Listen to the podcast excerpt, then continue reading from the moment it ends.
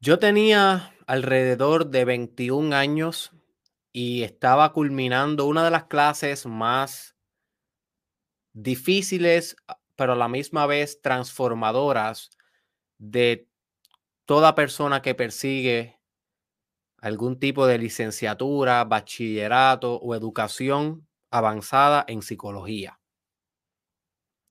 Así que en esta ocasión yo me encontraba haciéndome, haciendo mi bachillerato y estaba en mi tercer año de bachillerato y recuerdo que estaba cogiendo el examen final, el último examen de la clase para ya recibir la nota y saber los resultados. Y recuerdo que la profesora puso una última pregunta que nunca la voy a olvidar porque fue una pregunta que no tenía que ver con memoria, no tenía que ver con si te leíste esta información o no, sino era una, una pregunta un poco más reflexiva, una pregunta introspectiva y muchas veces esas son las preguntas más poderosas.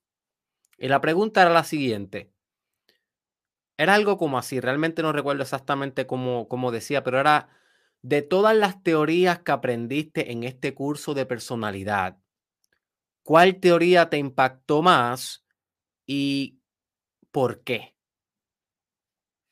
¿Cuál teoría te impactó más y por qué?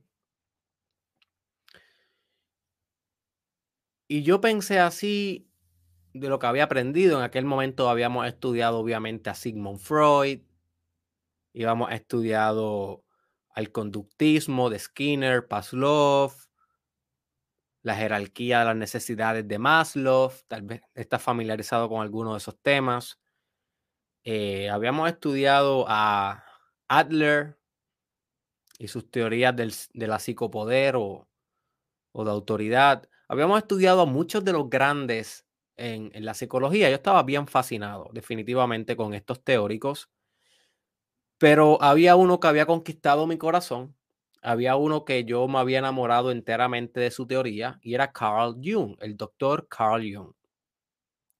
Así que yo coloqué en la pregunta que la teoría que más me había impactado era la teoría analítica de Carl Jung, específicamente cómo lograr la individuación a través de los arquetipos.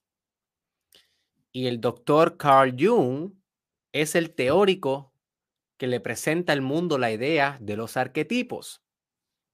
No es el que inventa la idea de los arquetipos. Los arquetipos llevan existiendo durante siempre. Son imágenes que siempre se repiten. Pero el doctor Carl Jung fue el primero que fusionó la disciplina de la psicología con este conocimiento abismal, con este conocimiento trascendental que le podemos llamar hoy un conocimiento arquetipal. Así que él se reconoce como eso, como el fundador de los arquetipos, aunque él mismo dice, yo no fundé nada, yo simplemente dije lo que ya existía o lo escribí o le puse un nombre bonito, pero realmente no inventó nada. Así que él es el creador de estas cosas, de estas teorías al menos. Y, y yo seguí abundando un poco en la pregunta y escribí algo como así. Escribí que estaba determinado a alcanzar la individuación que la individuación es cuando al fin tú puedes alinear todos los arquetipos en tu personalidad y alcanzar la totalidad de quien tú eres. You see? Porque nota como todos los arquetipos te ofrecen un aspecto de tu energía distinto, te ofrecen un, una cualidad de tu conciencia distinta. El viejo sabio te ofrece sabiduría, el amante te ofrece amor, eh, la sombra te ofrece lo instintivo en el ser humano, lo maligno, lo, terrenal. Eh, como vas a aprender hoy, el animus te ofrece la energía masculina, el ánima te ofrece la energía femenina. Cada arquetipo trae a tu personalidad una propuesta de valor, you see, particular. Y cuando tú alcanzas alinearlos todos o fusionarlos en armonía dentro de tu propia personalidad, dentro de tu propia conciencia, dentro de tu propia psicología, según la teoría del doctor Carl Jung, pues alcanzas lo que él le llama la individuación, que es cuando al fin te conviertes en la totalidad que eres. Ya no estás fragmentado, ya no sientes que tu energía está errática, que de alguna manera u otra no está fluyendo perfectamente, porque eso solamente pasa cuando no te has hecho individuo, cuando no te has individualizado. Así que yo escribí algo como que no solamente esta teoría me impactó, sino que estoy determinado a actualizar esta teoría en mi vida y alcanzar la individuación. Y escribí algo como que ya inclusive estoy haciendo experimentos en mi propia psique. No sé qué realmente habrá pensado esa profesora de mí. No es como que los profesores, no es como que ningún profesor, no es, que no es como que mi personalidad pasa desapercibida en mis clases de psicología o, o con los profesores, pero pues al final del día yo soy bien honesto con todo el mundo, yo soy auténtico con todo el mundo y y la realidad es que piensen lo que piensen. Así que yo le escribí algo como que estoy determinado a, a individualizar mi psique, inclusive ya comencé a hacer experimentos en mi propia mente para incorporar elementos arquetipales de la sombra en mi psique. No obstante, reconozco, recuerdo que escribí esto, reconozco que integrar los aspectos de mi ánima es la zona de desarrollo próximo para mi completa individuación. O sea, es lo próximo que tengo que hacer, integrar mi ánima, que uno de los arquetipos que vamos a discutir hoy, para poder alcanzar mi máxima totalidad. Y en aquel momento recuerdo que mientras estaba escribiendo esta respuesta, estaba pensando, no me atrevo a integrar mi ánima, me da miedo. Y me daba miedo en aquel momento cuando tenía 21 años porque estaba muy condicionado culturalmente y pensaba que se integraba mi ánima, que es la energía femenina en el hombre. De alguna manera eso iba a disruptar mi orientación sexual o eso iba a disruptar mi masculinidad, me iba a volver más femenino y hello, yo estaba en la universidad saliendo con muchas chicas, eh, acababa de entrar a una fraternidad no, lo último que yo quería era disruptar mi masculinidad. O sea, yo quería ser macho, yo quería ser el, el alfa, el, que, tú sabes, el, más, el más coqueto las mujeres y demás en esa etapa de desarrollo que yo me encontraba en ese momento. Así que esa idea de ser más femenino, sabía teóricamente que era necesario para poder llegar a la totalidad de mi ser, pero a nivel de mi ego y mi identidad, mi ego decía, mm, yo no sé si yo me quiero meter ahí, porque yo no sé qué va a salir de ahí. Y siempre que uno interactúa con un arquetipo, uno sale sin un ojo. Esa es la historia de, er, de Oros y versus Seth, que es una teoría muy arquetipal egipcia, en donde para Oros poder eh, vencer a su hermano Seth, que básicamente es la sombra, el arquetipo de la sombra, lo puede vencer, pero a costa de perder un ojo. Y eso lo que quiere decir es que cada vez que tú interactúas con un arquetipo, tú te infectas. Tú no sales igual al otro lado. Y eso es algo que tenemos que comprender. Y era algo que yo sabía, porque ya en ese momento, ya yo sí estaba haciendo trabajo arquetipal con la sombra. Porque a la sombra le tenía miedo, pero no tanto miedo. Yo no tenía tanto miedo de descubrir y pronto voy a estar haciendo eh, un episodio plenamente de la sombra, full, full explained, completamente explicado. Sí, ya yo tengo algunos episodios en donde he discutido la sombra, pero no le he hecho algo tan profundo como se merece. Así que prontamente voy a estar haciendo eso. Y yo no le tenía tanto miedo a descubrir la parte maligna de mí, pero sí le tenía miedo a descubrir la parte femenina de mí. Así que yo escribí eso y me olvidé de eso y continué con mi vida. Y no fue así hasta que yo tenía tal vez 24 años, 24 slash 25, hoy tengo 27, 24, tenía hace como tres años atrás, mi hija no había nacido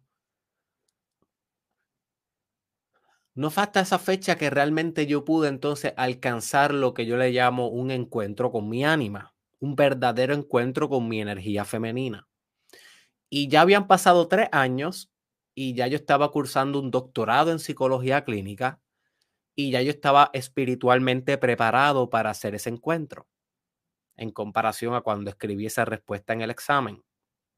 Estaba preparado por diversas razones. Por ejemplo, ya había integrado bastante la sombra y ese es el primer paso de todo trabajo arquetipal. El primer paso de todo trabajo arquetipal es integrar tu sombra, las partes de ti que tú rechazas, las partes de ti que tú no aceptas, las partes de ti que puedes considerar moralmente indebidas, moralmente inadecuadas, todo lo que es instintivo en ti, natural, bestial en ti, eso es sombra. Y ya eso yo lo había digerido bastante en mi personalidad y eso obviamente abre la puerta a que tenga entonces un umbral para continuar un trabajo de desarrollo espiritual avanzado, porque ya cubrí las partes más básicas. Otra, otra cuestión que me sucedió en ese momento y por lo cual yo creo que pude abrirme a mi ánima fue que iba a ser padre por primera vez. Y aunque no sabía en ese momento si iba a ser una niña o un niño, ya yo lo sabía, pero no tenía la confirmación médica. Les voy a contar esta pequeña historia. Realmente yo soñé con mi hija. Tan pronto yo supe que yo iba a ser papá. Esa noche yo me acosté a dormir sumamente asustado, sumamente no sabía qué iba a hacer. O sea, hello. Yo siempre he dicho a ustedes, esto fue algo que no fue planificado. Eh, fue algo pues que sucedió y nosotros asumimos la responsabilidad, pero no fue algo que yo estaba completamente preparado ni nada de eso. Así que yo esa noche me, acosté temblando, meditando, no sabía qué hacer. La noche que tuvimos la prueba de positivo. Y esa noche yo soñé con mi hija. Y ella tenía en, ese, en el sueño, ella tenía como 10 años y era la niña más hermosa que yo he visto en mi vida y era algo espectacular. Y yo compartí con ella, hablé con ella. Tengo la imagen de ella exactamente como, como, como me llegó. No, no se borra esa imagen de mi mente. Al otro día yo llamo, a, mi, a mi pareja y le digo, vamos a tener una hija. Ella me dice, ¿en serio? Yo lo acabo de tener un sueño revelador. Esto fue más que un sueño. No, no, discúlpame, no fue un sueño, fue una visión en meditación. Ahora que no fue un sueño, todavía yo no me había quedado dormido fue una, fue una visión dentro de la meditación. Así que fue un poco más, tenía más conciencia en el proceso, porque cuando tú estás soñando tienes menos conciencia. Y le dije, sí, tuve esta visión antes de quedarme dormido y tú sabes que cuando yo tengo estas visiones son bastante, son premoniciones básicamente. Cuando uno tiene visiones en meditación muchas veces son premoniciones. Y ella me dijo, wow, interesante. Pero entonces nosotros decidimos no, no hacernos la prueba de qué iba a ser. O sea, no, que nosotros le dijimos a todos los médicos, no nos diga si va a ser nene o nena. Nosotros queríamos llevarnos la sorpresa, a pesar de que espiritualmente ya yo sabía que iba a ser nena. So que eso, eso contribuyó, el hecho de que yo iba a ser padre por primera vez de una nena, de una hija, contribuyó a que yo abriera mi corazón a integrar la parte femenina en mí, el ánima. Y la tercera cosa que pasó en esos tiempos que me habilitó a mí para poder integrar mi ánima fue que exploré profundamente el yoga. Y el yoga es una técnica que te fusiona y te acerca con tus emociones. Y el ánima básicamente es una ensalada de emociones. Así que al utilizar la tecnología del yoga como crecimiento, al estar preparándome mentalmente para ser, para ser padre y conectando con todas las emociones que me venían del hecho de que iba a ser padre, ir comprando ropita de bebé, ir, ir comprando la cunita, los pampers, todas esas experiencias que son más femeninas, nota como son experiencias un poco más femeninas. Tú, tú entras a la tienda de, de de los bebés, por ejemplo, en cualquier mall o en cualquier centro comercial. Y esas tiendas tienen, son más rositas, azul clarito, son afeminadas, son tiendas de mujeres, básicamente. Así que yo estaba bien metido en este mundo femenino y me, y me empezó a penetrar profundamente la personalidad. Y, y, todo eso llevó a cabo que al fin yo pudiera abrirme a mi feminidad y conectar profundamente con ella.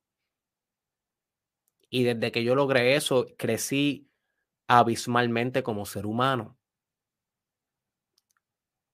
¿Y quién soy hoy? es un resultado, es el resultado de esa integración de mi masculinidad y mi feminidad. Porque nota cómo yo tengo la habilidad de venir aquí a veces y gritarte y decirte lo que tienes que hacer y ser bien estricto contigo y empujarte y, y, literalmente pareciera que en vez de esto ser un podcast de desarrollo personal, estamos metidos en un ring, tú y yo, agarrándonos a las bofetadas, mordiéndonos la oreja como Mike Tyson y, y dándonos silletazos en la espalda. Y hay veces que tengo que hacer eso y hay veces que vengo a hacer eso. Y eso es bien animus, eso es bien masculino. Y funciona, funciona. Pero hay veces que vengo todo lo contrario. Hay veces que vengo a decirte que te amo, a decirte que te permitas perdonarte, que te permitas tener compasión. Hay veces que vengo a meditar contigo, a reflexionar contigo pasivamente, sin decirte lo que tienes que hacer, pero invitarte a que pienses qué pudieras hacer. Y hay veces que lo que hago es, en vez de ser estricto y disciplinarte, lo que hago es pasarte la manito, de, buscar la manera que te puedas desahogar, aunque muchas veces esta conversación es, eh, es unidireccional, no puedo tener una conversación en vivo contigo, pero al menos intento que tú puedas desahogarte contigo mismo, haciéndote preguntas y cosas así. Y cuando tengo ese approach, nota cómo esa es mi energía femenina transmitiéndose a través de mi proyecto. Y hay veces que combino las dos y en un mismo episodio puedes ver cómo navego de una a la otra y demás. Eso es gracias a que pude abrirme a mi feminidad. Si no me pudiera, si no me hubiese abierto a mi feminidad, todos los episodios serían gritándote como si estuviéramos en una lucha, como si fuera una promoción de lucha libre. ¡Que te voy a coger al frente de todos los fanáticos! Tú sabes, y, y, eso llega a un punto de que funciona, pero llega a un punto que no funciona. Y eso que, hay, que, hay que combinar bien las polaridades. Así que voy a contarte otras historias antes de empezar hoy, porque creo que con las historias aprendemos mejor que con la información. Estas dos historias son de dos personas bien, no, no son bien allegadas a mí, pero fueron allegadas a mí en un momento dado de mi vida. Y son dos personas que quiero mucho y respeto mucho y los dos están envueltos en la psicología. Son los dos yo entro, yo los conozco a ambos por, porque son colegas míos. Y ambos tuvieron, tal vez diría, algún tipo de conflicto con su animus o con su ánima. Y en, en ambos tal vez pueda sacarle algo su historia. El primero es una persona, no voy a decir su nombre, pero es masculino, o sea, es hombre, es hombre masculino. Eh, y esta persona yo lo conocí hace años a este hombre y era bastante femenino. En el sentido de que sí, supongo que era heterosexual. Eh, y, y, no era que se vestía, vestía como mujer, ni femeninamente, ni nada, era un hombre normal. Pero su aproximación y cómo te hablaba y cómo navegaba en la vida era bien femenino, era bien sutil, era pasivo era receptivo. Esta persona era tremenda, tremenda siendo amigas. ¿Ok? No tenía problemas haciendo amigos. Todos los hombres éramos amigos de esta persona también. Pero tenía un don. Tenía un don para hablar con las chicas y no necesariamente sexualmente ni, ni que le estaba, tú sabes, coqueteando. No, era el don de hablar genuinamente con, con una mujer, entenderla, escucharla, emocionalmente conectar con ellas. Era una persona que tenía esta, esta habilidad. Y esta persona me confiaba muchas cosas a mí sobre, sobre su mundo interior, igual que yo le confiaba a él muchas cosas de mi mundo interior. Y una de las cosas que a él no le gustaba de sí mismo era que era demasiado femenino. Era que él me decía contra Derek, a mí me gustaría ser más masculino, poder tomar el rol de, de líder en las relaciones que yo tengo con mujeres, poder ser más dominante, eh, en todos los ámbitos, tener más autoridad, poder ser más asertivo, poder atreverme a decir lo que tengo que decir cuando lo tengo que decir, tener esa voz autoritaria. Eh, Tal vez así como lo haces tú, Derek. Y, todo el tiempo él me estaba diciendo estas cosas a mí y, cada rato nos, nos, aconsejábamos diferentes maneras en cómo pudiéramos crecer mutuamente. Él me aconsejaba mis cosas, él, él, él me aconsejaba, él me aconsejaba a mí sobre mis cosas y yo a él. Para hacerte el cuento largo o corto, esta persona realiza un viaje profundo espiritual con psicodélicos que prontamente voy a estar haciendo contenido exhaustivo. Y cuando digo exhaustivo es que es profundo, de mucha cantidad y de mucha profundidad, de ambas, de calidad y cantidad, sobre el potencial de los psicodélicos para el desarrollo espiritual humano y para el avance de la psique humana. Así que stay tuned, porque esto cada vez se va a poner mejor. Y esta persona un día eh, emprende un descubrimiento a través del uso de psicodélicos. No recuerdo exactamente qué fue lo que usó. Yo creo que fue ácido, LSD. O no sé si fue hongos. Psilocibina. No, exactamente cuál de las dos usó, no recuerdo. Lo que recuerdo es que me texteó. me texteó y me dijo, hice esto. Eh, es la experiencia más transformadora de mi vida. Te cuento luego. Y yo veo el mensaje y digo, disfrútalo y continúa haciendo lo que yo estaba haciendo, porque yo no estaba con él en ese momento. Y luego, cuando nos volvemos a encontrar, yo no me encontré con esa persona, yo realmente me encontré con una diferente persona, con una persona totalmente cambiada, totalmente transformada. Era otra, era un hombre animus. Ahora, o sea, y no, no, era que era un Animus desbalanceado en el sentido de que era muy masculino y, y ahora se parecía a Macho Man y, y, en ese sentido no era así, sino que notaba que había balanceado bastante su personalidad. en el primer segundo pude notar que era mucho más masculino que antes de haber hecho su viaje espiritual con el uso de las tecnologías psicodélicas. Y él me comentó que realmente durante el viaje, él lo que hizo fue conocer a su sombra.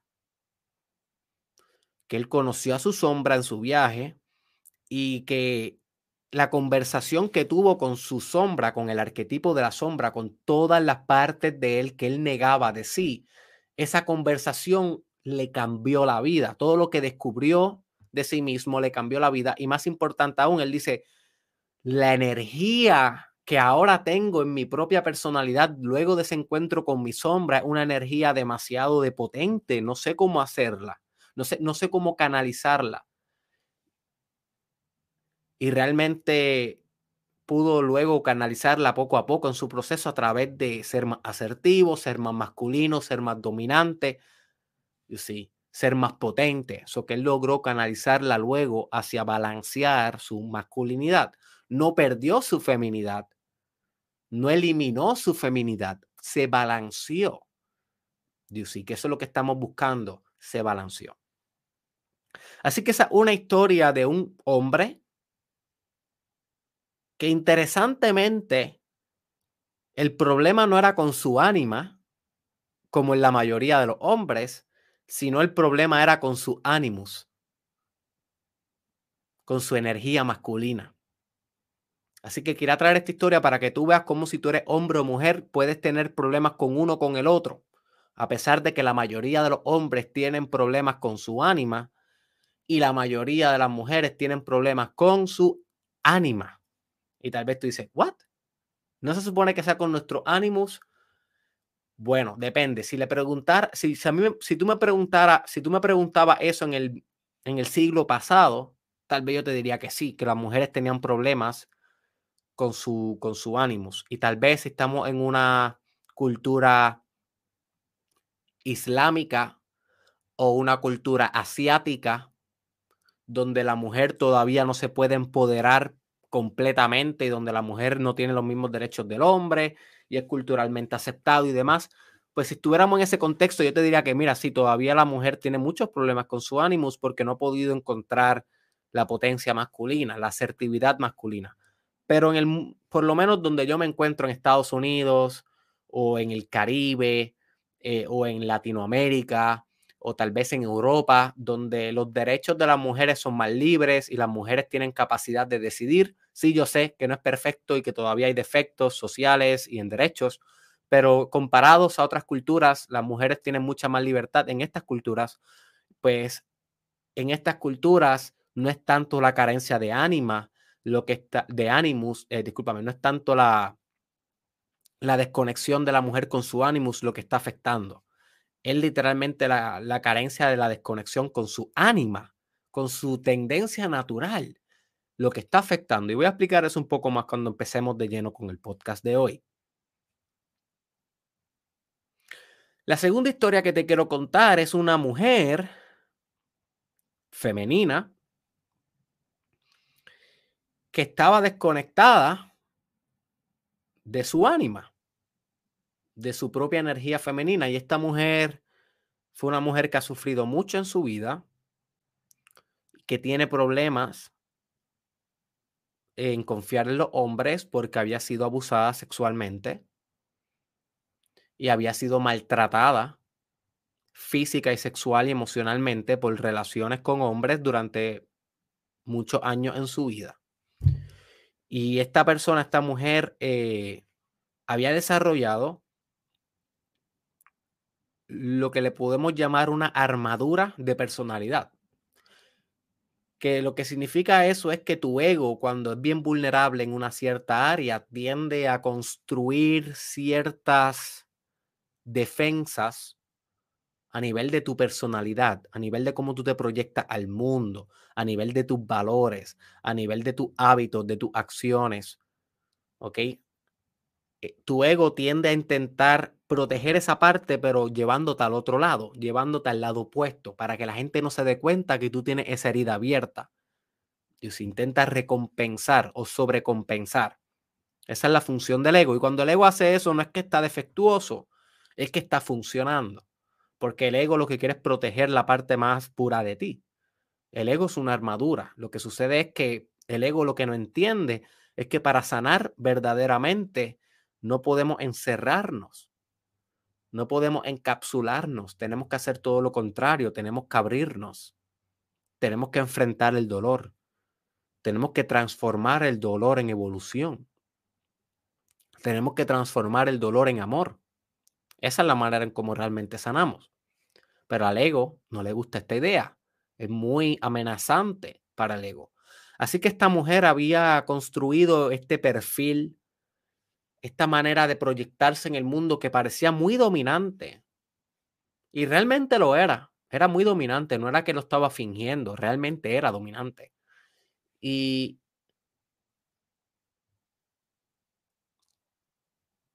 esta mujer al ser tan dominante y tan masculina, no podía conectar muy bien con sus emociones, no podía expresar muy bien sus emociones y tenía todo el sistema intuitivo colapsado. Literalmente no tenía casi intuición. Y no era que no tenía intuición, tenía intuición, pero no le daba el espacio para que la intuición hablara. Y si hablaba, no, no la escuchaba o no, o no creía en la intuición que esa es la segunda parte, porque una cosa es que te diga la intuición algo y otra cosa es que tú le creas y que tú persigas tu intuición, que tú persigas el llamado de tu corazón. Así que las únicas emociones que esta mujer realmente exploraba y experimentaba en su vida era básicamente depresión. Era o neutralidad basada en mucha represión o depresión. Y cuando caía en depresión tenía que ir a su psiquiatra, tenía que medicarse, tenía que muchas veces hospitalizarse, le daban pensamientos suicidas. Y cuando lograba salir de la depresión, lo máximo que llegaba era a neutralidad. Nota que no llegaba a felicidad, no llegaba a ecuanimidad, no llegaba a paz, no llegaba a euforia, no llegaba a placer, no llegaba a creatividad, no llegaba a aspectos más sutiles de, existencia, no había color en su existencia. Lo más que ella podía aspirar era, era negro o blanco y negro, depresión o neutralidad. Y esa no es calidad de vida para nadie. Eso no es calidad de vida para nadie. Ella estaba consciente de esto. Lo que no estaba consciente era de cómo lo iba a sanar. Lo que no entendía era cómo podía realmente hacer un cambio, porque llevaba 10, 15 años tal vez en un psiquiatra, tomando las medicaciones más potentes que existen para depresión que hay, para depresión, ansiedad, para dormir, un montón de medicación. Y realmente, mira, la psicofarmacología, los medicamentos funcionan, pero no sanan. Los medicamentos funcionan, pero no sanan. Eso es algo que tenemos que comprender. Eso que ella estaba intentando sanar con medicación, pero era una estrategia no estable.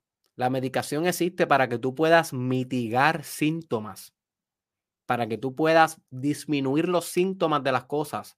Y al disminuir los síntomas de las cosas, tú puedas trabajar con la raíz del problema y al trabajar con la raíz del problema se supone que tú sanas el problema. Pero tomándote la pastilla no va a sanar, lo que hace es mitigar el síntoma. So, nosotros establecimos bastantes conversaciones profundas uno con el otro. De crecimiento personal es algo que yo hago mucho con, con las personas que se acercan a mi vida. Yo les he comentado a ustedes, yo no tengo relaciones normales. A mí no me interesa tener relaciones normales. A mí no me interesa hablar del clima. No me interesa hablar de qué fue lo que pasó ayer en Miss Universe. No me interesa saber de tu gato. Ni te interesa que tú sepas lo último que hizo mi hija. A mí no me interesan esas cosas.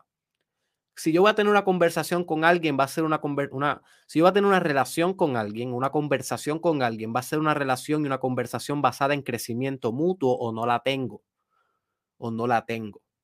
Tan sencillo como eso, porque yo sé mis valores y yo sé lo que yo busco en la vida. Yo no puedo perder el tiempo en relaciones basadas o en diversión y recreación o basadas en conversaciones random por perder el tiempo. No puedo hacerlo. Así que nosotros formamos una bonita amistad, una relación. Y rápidamente se transformó en una relación de crecimiento mutuo, porque si no, no la puedo sostener por mucho tiempo. Así que en esas conversaciones que teníamos de crecimiento mutuo, yo me di cuenta rápidamente que esta mujer necesitaba rescatar a su ánima si no iba a morir en vida. Y como he dicho a ustedes, no hay que estar muerto para vivir muerto. Podemos vivir muertos.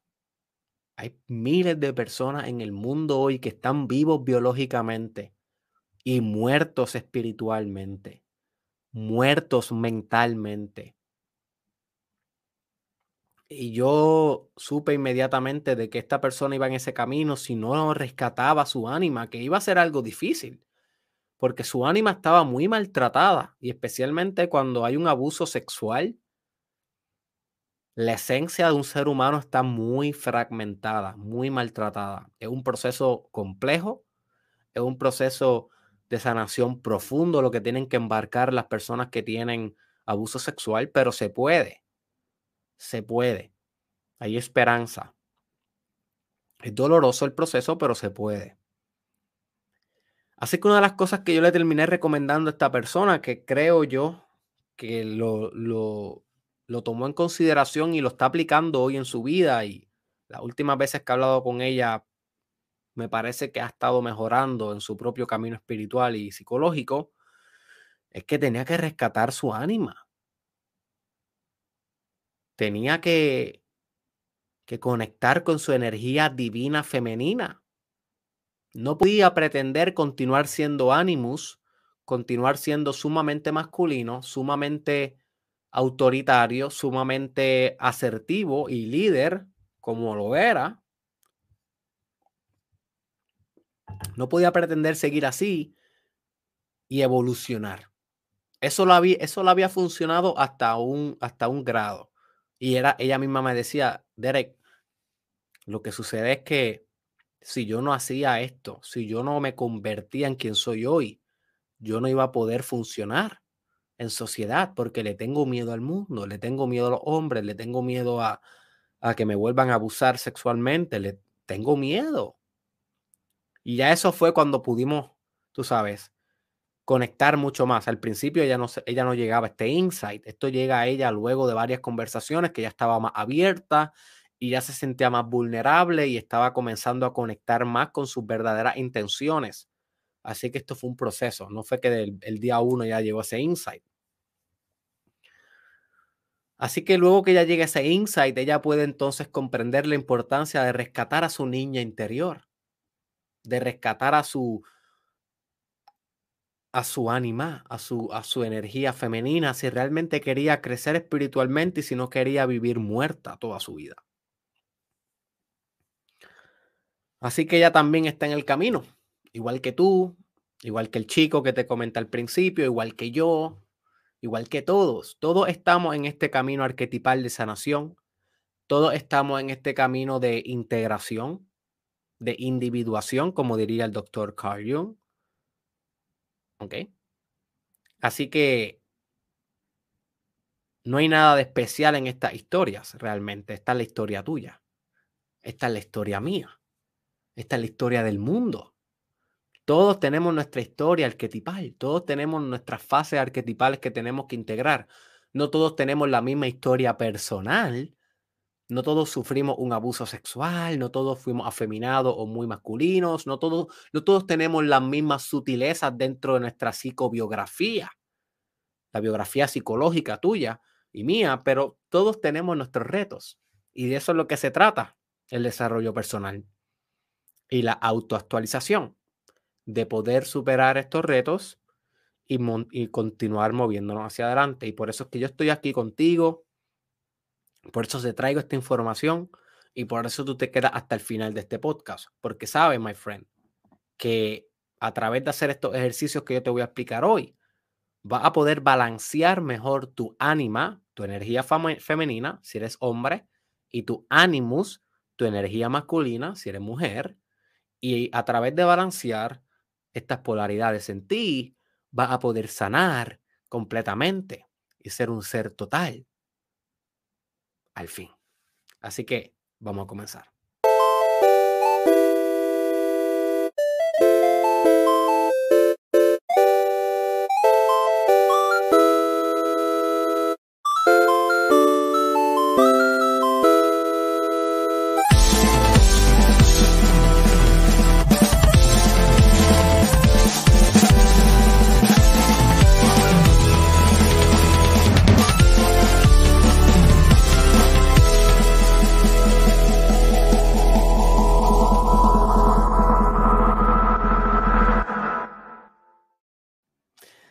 Así que bienvenido, my friend, al Mastermind Podcast Challenge.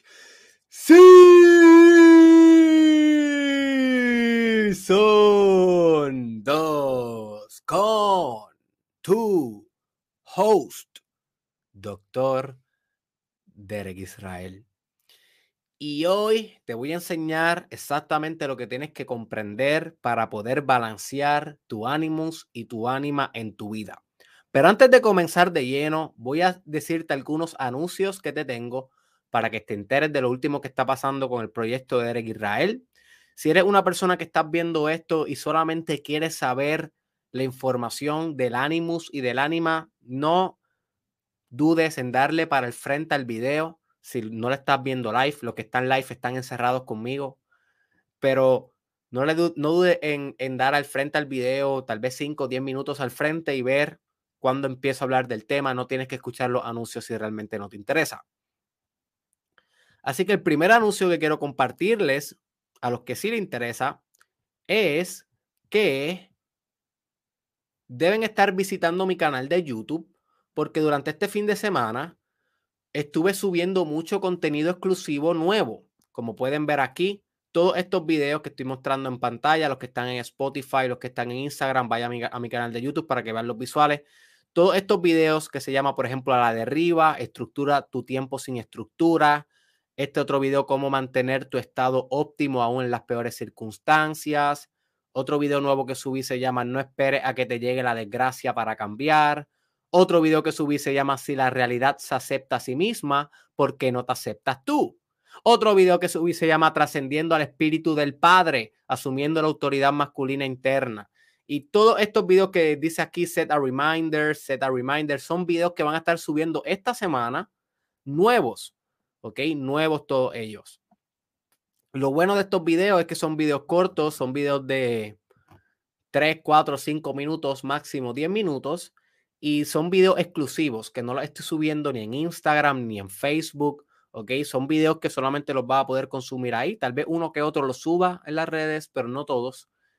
Y creo que podrían servirte bien. Así que ponlo en la agenda, visitar canal de YouTube de Eric Israel cuando tengas tiempo y ver cuáles de estos videos los puedes agregar a tu continuo autodidactismo. Ese fue el primer anuncio. Segundo anuncio, tengo el itinerario de la semana. Voy a comprometerme y voy a intentar discutir el, itinerario de la semana los viernes para que así tú sepas de antemano qué es lo que viene el lunes. Pero eso lo empezamos esta semana. Voy a discutirte exactamente cuáles son los temas que va a haber en el podcast en, esta semana que estamos viviendo del 3 de enero al 7 de enero. Hoy, como ya sabes, vamos a hablar sobre Animus y Anima, arquetipos de energía masculina y femenina. El martes, mañana, te voy a traer el tema sobre conoce a tu máximo competidor, que es una idea cabalística que a mí me cambió la vida y a ti te va a cambiar la vida si te, si te atreves a conocer quién es tu máximo competidor. El miércoles te traigo el tema sobre que todo hombre y mujer es una estrella. Y esto es una idea mágica, ¿ok? Cuando me refiero a mágica no es que especial, es que literalmente es de un mago. Eh, así que no te voy a dar muchos detalles y no es lo que tú crees. Cuando digo una estrella, no es que somos una star, soy una estrella de Hollywood o soy una estrella de película, no es eso. Es una estrella, es otro concepto que tienes que, tienes que llegar ese día porque te va a cambiar la vida. El jueves te traigo el tema Sanando tú, sanas al mundo, que es una idea bastante chamánica. Y el viernes te traigo uno, un episodio que te llevo prometiendo desde hace tiempo, llamado La ciencia de manifestar milagros que te voy a enseñar exactamente lo que es un milagro y cómo puedes crear milagro en tu vida. Así que eso es el viernes todos los días a las 4 de la mañana MST. Próximo anuncio es que como todos los lunes yo envío eh, Derek Israel Newsletter a las personas que están suscritas a mi comunidad de email. Ya ellos recibieron esta mañana su nuevo email y ahí yo comparto contenido exclusivo de desarrollo personal, así que suscríbete tan pronto puedas, el link está en la descripción, el link está en la biografía de Instagram también, ve allá y ahí puedes suscribirte totalmente gratis a mi lista de email y vas a recibir cosas así. Y quiero compartirte un, un, un parrafito, un parrafito de lo que les escribí ayer, ayer a ellos para que puedas eh, beneficiarte y para que te motives realmente, para que te inspires a, suscribirte a la comunidad de email. Eh, en esta comunidad de email yo estoy trabajando un proyecto complementario al challenge en el cual estoy enseñando a ellos a cristalizar las verdades. ¿Qué significa cristalizar? Hacer la materia. Una cosa es conocer una verdad, otra cosa es implementarla todos los días en tu vida. Así que a través de email yo estoy intentando de construir los procesos de cristalización y cementación de las ideas para ver cómo realmente un hombre y una mujer puede implementar lo que aprende en su propia vida y maximizar que tú lo logres y que tú logres resultados a través de una implementación exitosa. Así que en esta nueva versión de email, en este email que envié esta mañana, estaba hablándole sobre la importancia de la repetición incesante para tú cristalizar en tu vida, o sea, repetir lo que quieres cristalizar. Y dice así, el próximo paso es repetición incesante. Sí, repetición. Repetir es maniobrar mecánicamente una y otra vez hasta que tu memoria codifique. Tu memoria codifica lo que más repites. Somos seres de hábitos y tus hábitos son lo que repites. Esta repetición desenfrenada e inagotable es esencial para cristalización. Cristalización es representación y resultado de incesante repetición. Es por medio de repetición que conduces operación y elaboramiento en materia. A la materia ser tan sólida y física, debe ser manipulada repetidamente. Hincando la pared con tu dedo, no la vas a atravesar, pero el giro repetido del taladro perfora su voluntad sin tomar en cuenta su integridad. Sé un taladro y no un dedo. Repite sin cesamiento. Sé hiperproductivo en tu repetición. Sé desenfrenado. Que te sangren las manos. Las lágrimas te acompañan. Son tus amigas. Tus lágrimas son un recuerdo de tu purificación. Estás creciendo. Cuando creces lloras. Cuando repites lloras. Cuando repites creces. Cuando creces cristalizas.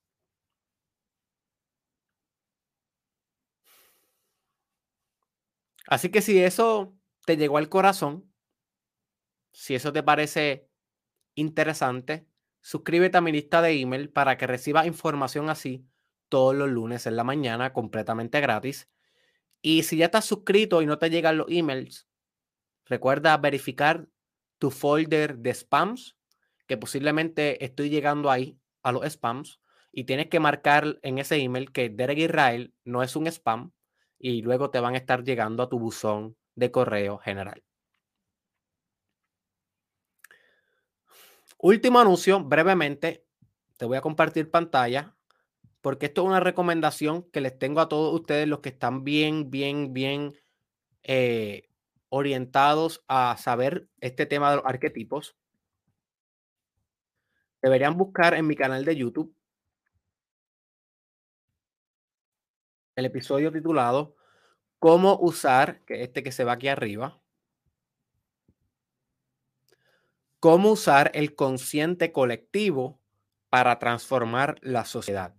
Este es el Mastermind Podcast, episodio 227. Cómo usar el consciente colectivo para transformar la sociedad. Es un episodio esencial para tu entender lo que voy a discutir hoy y para tú entender al máximo los arquetipos. Ahora sí, vamos de lleno.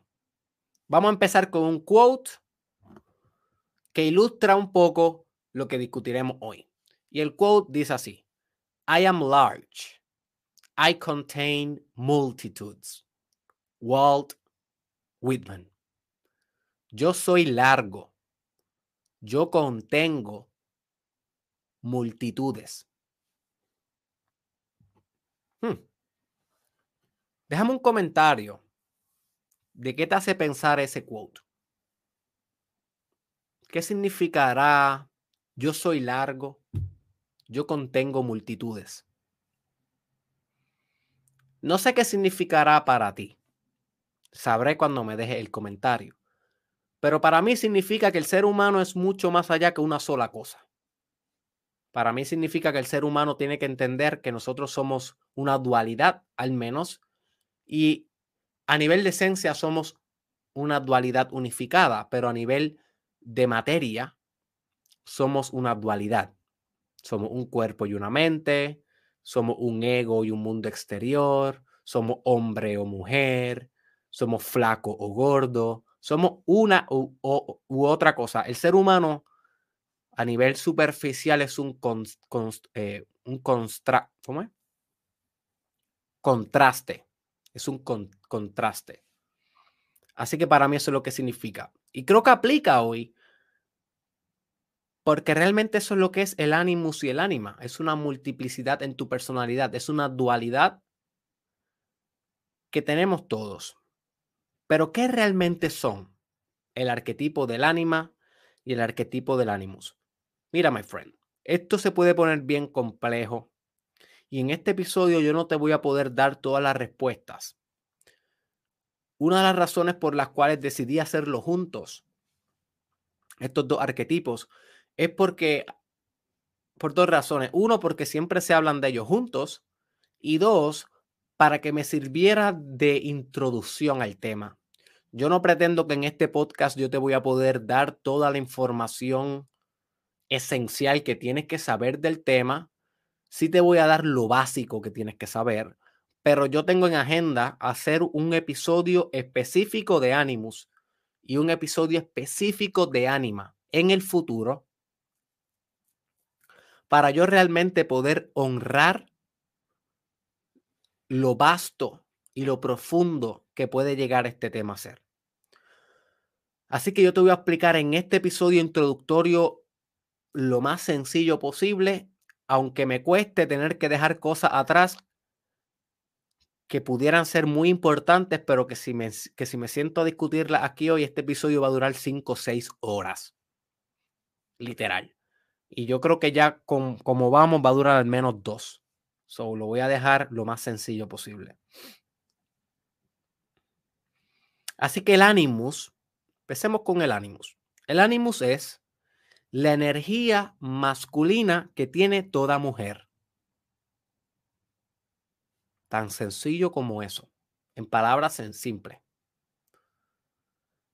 Y el ánima es la energía femenina que tiene todo hombre.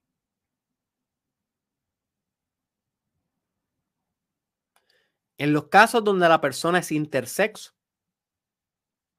ahí se acompleja mucho la cosa porque una persona que es intersexual no necesariamente hombre ni mujer, es intersexual. No quiere decir que no tenga animus y ánima, continúa teniendo estos aspectos de la energía. Pero pudiera encontrar otros tipos de retos en cómo integran esta energía, ya que son físicamente híbridos. Así que si tú eres una persona intersexual, debe ser muy interesante cómo tú vas a lograr esta individuación de ánimos y ánima. Yo pudiera pensar que tiene una ventaja ante los no intersexuales. Y la ventaja es que ya al tú, al ser híbrido sexualmente, tener un pene y una vagina a la misma vez, o tener vagina pero tener testículos, o tener pene y tener trompas de falopio, eh, cualquiera que sea tu variación intersexual, esto te hace a ti una persona que está inclinada a ambos. Por lo tanto, yo pudiera pensar y estimar, nunca he leído esto, pero yo pudiera pensar y estimar que se te haría tal vez un poco más fácil conectar con ambas energías. Inclusive los dioses hindús y dioses antiguos muy arquetipales siempre proyectaban la unión perfecta entre Shiva y Chakti, entre lo femenino y lo masculino, entre yin y yang, entre animus anima. Así que los dioses verdaderamente son intersexuales. Esto es una realidad que no a todo el mundo, no a todo el mundo le gusta saber. Por ejemplo, en sociedades donde son bien, bien, bien, bien machistas, decir que Dios realmente tiene una naturaleza intersexual es decir una blasfemia, porque en una, en una sociedad machista Dios es el Padre. No te olvides de eso, Dios es el Padre, es hombre. En una sociedad feminista, pues decir que Dios es intersexual o que es asexual porque al ser inter también lo podemos interpretar con que no es como, como, que no es ninguno, pues también se ofenderían las mujeres, porque cómo Dios va a tener aspectos masculinos si la verdadera diosa es mujer, la madre tierra, la, la, la feminidad divina, la creadora. Pero en sociedades más avanzadas, o tal vez no en sociedades, tal vez tú como ser humano más avanzado, tienes que entender que la representación última de Dios es unificada. No es hombre ni es mujer, es intersex, pudiéramos llamarle, o asexual. Es la combinación perfecta de ambas polaridades. Así que no es una ni es la otra. Otro aspecto que debes tomar en consideración sobre ánimos y ánima es que estos dos arquetipos están profundamente incrustados en tu inconsciente.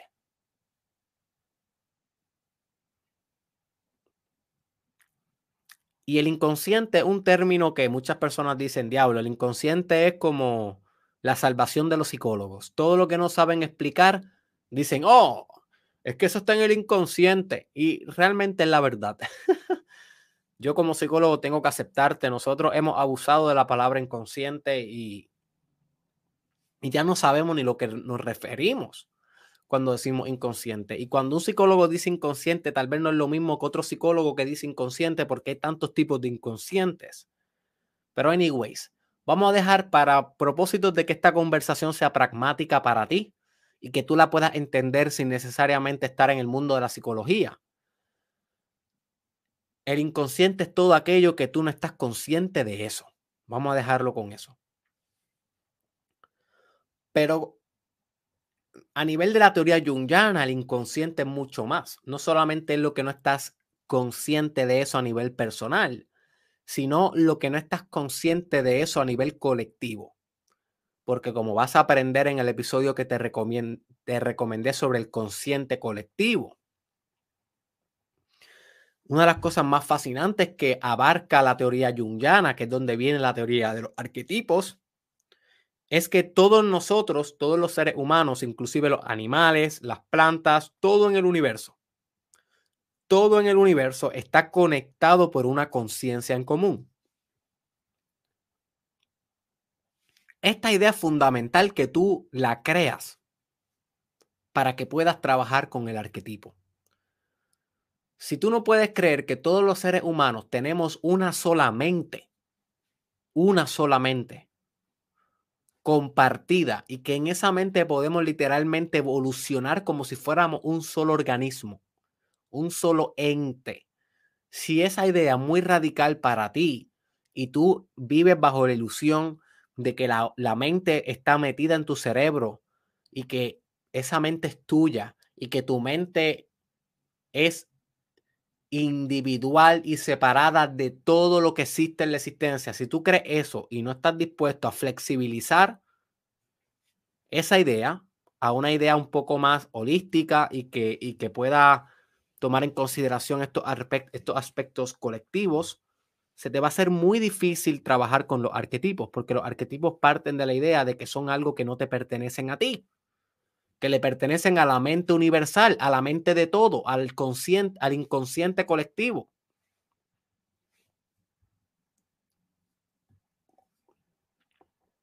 Yo sí.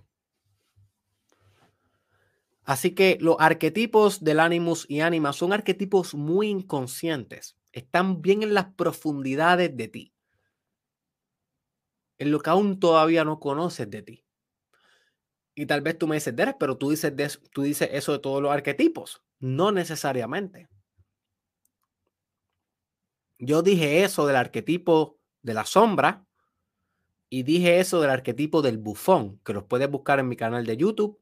También tengo una lista de reproducción en mi canal de YouTube que se llama Arquetipos y en esa lista va a poder acceder con un solo clic a todos los videos sobre este tema. Si los quieres devorar todos para que te para que aprendas profundamente el tema, debes buscar esa lista de reproducción en mi canal de YouTube llamada Arquetipos, ¿ok? En Derek Israel Oficial, mi canal de YouTube. Y, y, yo dije eso sobre el arquetipo de la sombra y también dije eso sobre el arquetipo del bufón. Pero nota cómo no dije eso sobre el arquetipo del amante. Tampoco dije eso sobre el arquetipo del mago. Tampoco dije eso sobre el arquetipo del rey porque aunque siguen siendo arquetipos y aunque siguen estando en el inconsciente colectivo, no son arquetipos que están en lo más profundo del sótano de tu mente. Son arquetipos que emergen, muchas veces son más sofisticados y necesita haber integrado la sombra, el ánimos y el ánima para tú poder ser un rey, por ejemplo, o ser un buen mago, o ser un buen amante primero necesita estas placas tectónicas, primero necesita estos fundamentos para luego poder sofisticar tu personalidad con otros arquetipos más avanzados. Yo sí.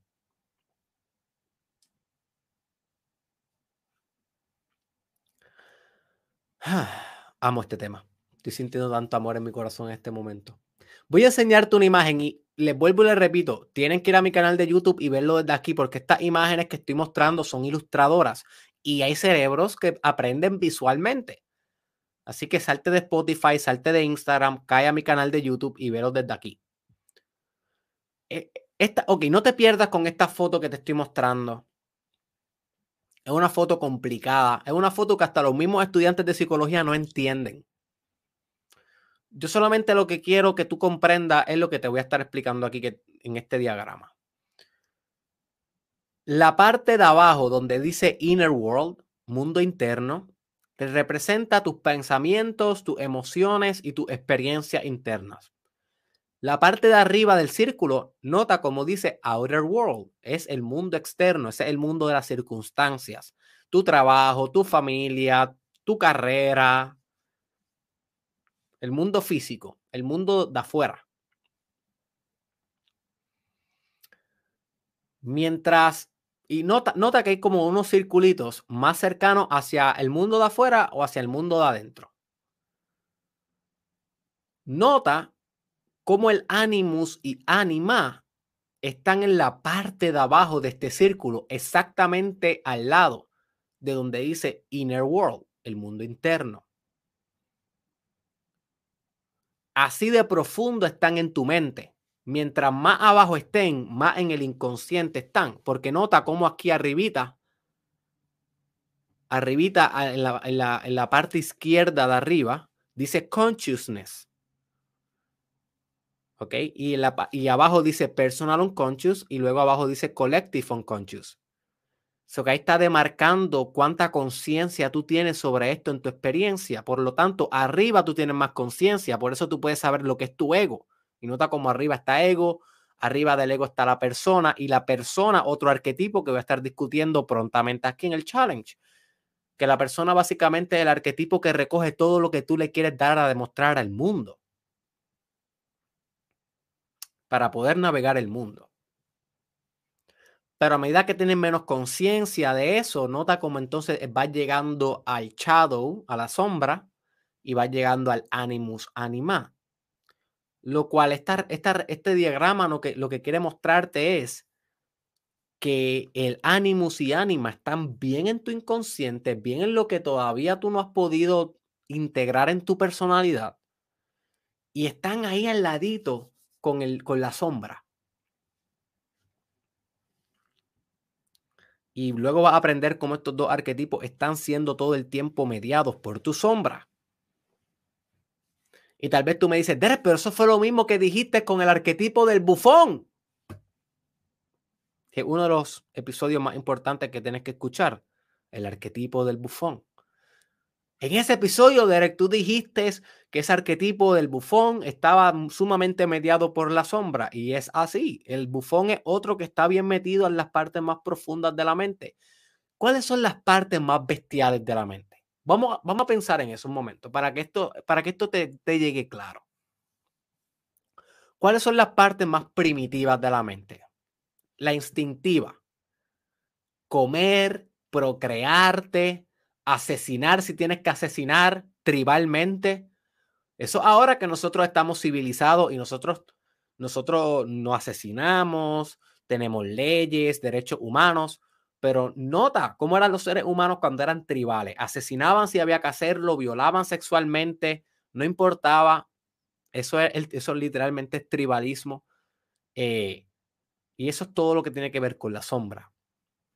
Luego, ¿qué es lo que hay? Sexo carnal, animus y ánima, atracción de las polaridades energéticas femenina y masculina a través de una expresión sexual. Y luego, ¿qué hay?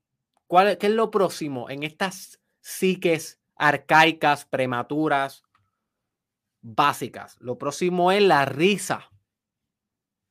La risa y la comedia y, y reírte. Luego de que tú satisfaces tu seguridad y la comida. ¿Qué es lo próximo que tú quieres hacer? Seguridad, comida y sexo. Tú, tú tienes esas tres cosas. ¿Qué es lo próximo que tú quieres hacer? Divertirte.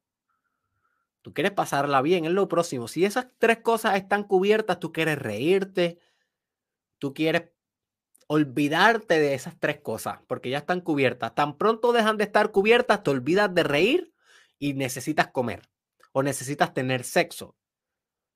Pero el bufón está ahí. Recuérdate que el bufón es el arquetipo de la risa.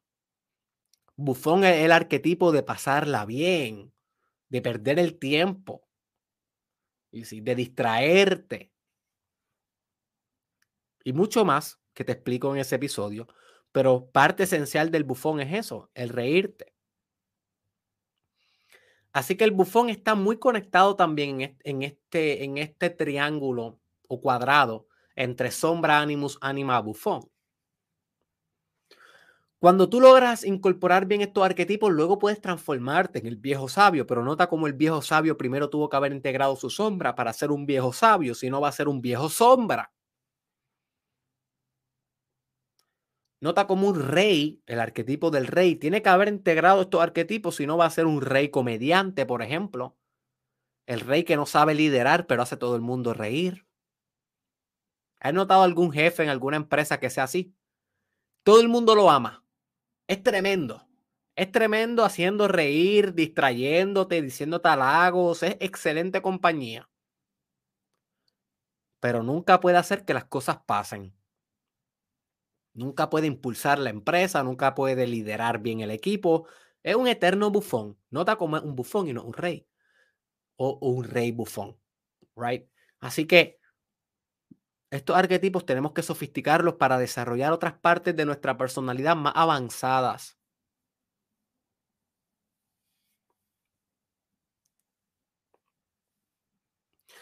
Así que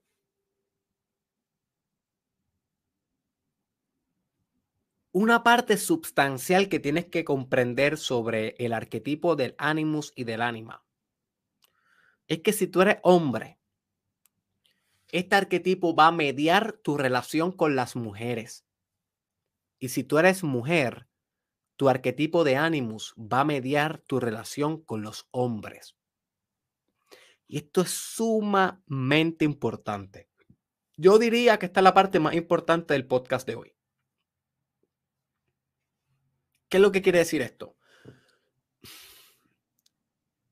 Esto es lo que quiere decir. My friend, tú nunca te enamoras de tu esposo de tu esposa, de tu novio o tu novia. Tú no te enamoras de ellos.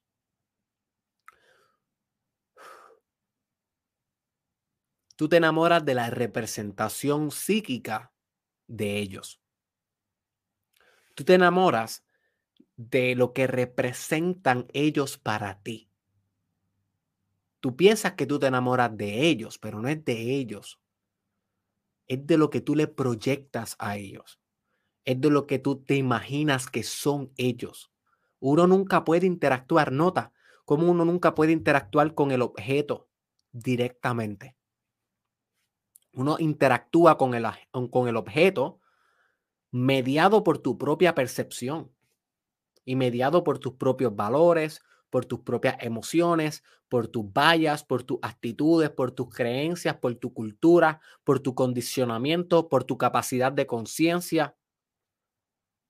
So, realmente tú lo que te enamoras es de tu propia representación de lo que ellos significan en tu vida y lo que media la representación de lo que ellos significan en tu vida es tu energía de ánimos o tu energía de ánima.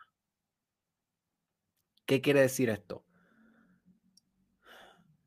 que tu ánimos, chica que me escuchas, es lo que está mediando cuánto tú puedes amar a un hombre, cuán bien tú puedes relacionarte con un hombre, o cuán tóxico tú te relacionas con un hombre. Al igual que el hombre, su ánima es la que dictamina cómo se relaciona con las mujeres que él piensa que él ama, pero realmente no ama a ninguna mujer, ama a su ánima ama la representación de la mujer dentro de su psique. Así que tú sanando este aspecto de ánima y animus, tú sofisticas y mejoras el amor que tú le puedes dar a cualquier ser humano en el mundo. Si tú logras integrar estas dos facetas de la vida, estas dos, estos dos arquetipos, tú vas a poder relacionarte mejor con los hombres y con las mujeres y con las personas intersexuales del mundo, porque tienes una mejor relación con el aspecto energético de ellos dentro de ti. El hombre que no soporta las cualidades femeninas en su ánima o las cualidades femeninas dentro de sí mismo, ¿cómo va a soportar las cualidades femeninas de una mujer? Puede que le excite sexualmente, y puede que la explote sexualmente y puede que la use sexualmente, pero eso no quiere decir que la respete y la valore. Al igual que una mujer que no ha podido fusionar su ánimos, no ha podido integrar su ánimos, muy difícilmente va a poder corresponderle a un hombre como un hombre se merece. No lo va a poder hacer porque no ha podido corresponder a su propia energía masculina como ella se merece.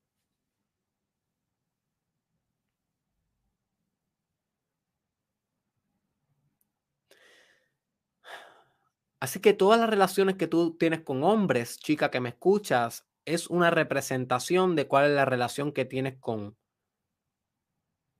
tu ánimos. Una de las cosas bien comunes que les pasan a las chicas es que como no aceptan la autoridad de su ánimos, ceden toda la autoridad a su esposo. Mi esposo es el que sabe, mi esposo es el que toma las decisiones en la casa, mi esposo es el que lidera la familia, mi esposo es el que toma todas las decisiones financieras, mi esposo es el, el rey de la casa. Y eso está bien, o sea, eso no está mal. Pero realmente la mujer tiene la capacidad de aportar 50% al liderazgo de la casa. La mujer tiene el potencial de aportar 50% a la dirección de la familia. Y tal vez tú tienes una cultura familiar en donde les gusta a ustedes que el hombre sea el que, el que lleve el liderazgo. Y si eso es así, eso está bien. Pero siempre y cuando no sea por una incapacidad de la mujer de liderar, sino sea porque es parte de la cultura familiar establecida por los dos elementos más importantes, el hombre y la mujer, el padre y la madre, o esposo y esposa, establecido de esa manera porque es armoniosa en su cultura específica, no porque la mujer es incapaz de ser asertiva, es incapaz de expresar su autoridad porque no tiene una buena relación con su ánima, con su ánimos, discúlpame. Nota esa diferencia. En el caso del hombre, un hombre que tiene una pésima relación con su ánima, pudiera pasarle muchas cosas, pero una que le pasa es que depende de la mujer demasiado. Depende emocionalmente de ella. Si la mujer se va, se vuelve loco. Si la mujer se va, no puede estar con sus propias emociones. ¿Es realmente la mujer la causante de esto? ¿Es realmente el objeto? ¿Su esposa? ¿Su novia? ¿Es realmente ella la causante de esto? ¿O es el ánima del hombre su propio estado emocional, su propia energía femenina, la que realmente él no puede contener y por lo tanto es dependiente de que esa energía se balancee a través de su esposa para él poder ser feliz o creer que es feliz, pero realmente no lo va a hacer hasta que no pueda balancear su ánima.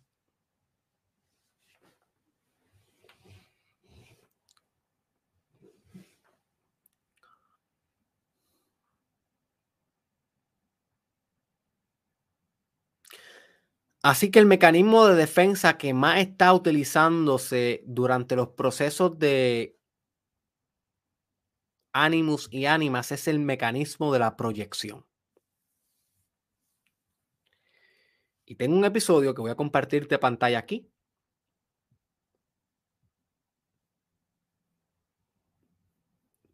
Tengo un episodio que se llama Derek Israel Proyección.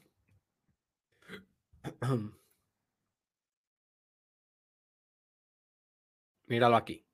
Donde tiene la mujer con un huevo frito en la cabeza. Proyección, la trampa que más te atrasa en tu vida. Mastermind Podcast, episodio 37. Así que este fue uno de los primeros episodios. Búscalo. Porque realmente sigue siendo verdad. Es la trampa que más afecta a tu vida. Porque proyectar es intentar resolver afuera lo que no puedes resolver adentro. Tú lo proyectas a otra cosa.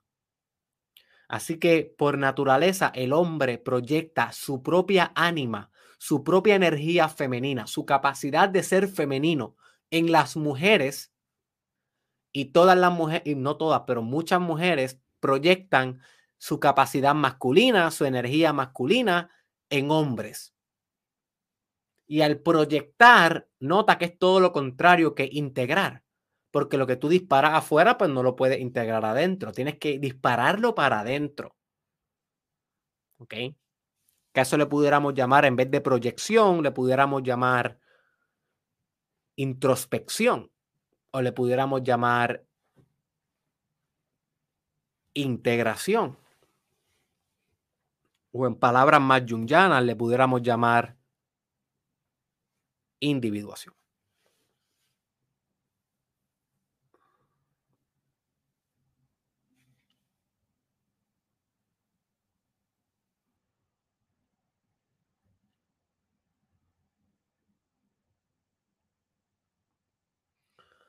Muy importante que sepas, en el caso del hombre, tu ánima te va a conectar con tu inconsciente y con la tierra. Eso es lo que realmente hace el ánima. Y muchas veces el ánima se proyecta en los sueños de los hombres como una mujer o como una figura femenina, aunque sea un poco fantasiosa, por ejemplo, una sirena, pudiera ser una bruja, pudiera ser una hada, madrina. Nota como todo eso son representaciones del arquetipo de la energía femenina, pero a niveles fantasiosos, a niveles mitológicos. Y eh, al hombre muchas veces se le aparece este tipo de mujer en los sueños y lo ayuda a poder resolver cosas en su vida lo ayuda a poder mitigar elementos de la sombra en su vida, elementos de su propio shadow, de su propia oscuridad en su vida. Así que tal vez el hombre puede tener problemas en integrar la energía femenina en su vida diaria, pero esto no quiere decir que el ánima no siga funcionando y no se le siga apareciendo en sueños, ayudándolo a integrar partes de sí, intentando sanarse que eso es algo que voy a discutir el jueves en Sanando tu sana al mundo, que realmente la psique humana es un intento profundo de sanación, de volver al estado original, de volver al estado de amor infinito. Por lo tanto, aunque tú seas pésimo controlando tus energías arquetipales, no quiere decir que los arquetipos no sigan funcionando para que despiertes y para que te balancees. Siempre hay un dinamismo arquetipal sucediendo, siempre se están moviendo, siempre están ejerciendo algún tipo de fuerza, algún tipo de presión que tú tienes que resolver. Y a medida que tú puedas resolver estas presiones psicológicas y profundas en tu espiritualidad, va avanzando como ser humano y te va integrando cada vez más. Así que el ánima, realmente la función del ánima en el hombre es conectarlo con su inconsciente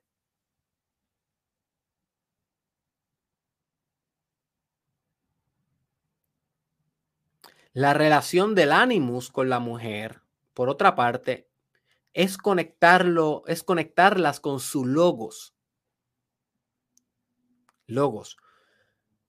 Y logos es la capacidad que tiene una mujer de crear en la vida, en la vida utilizando su poder de voluntad y poder racional.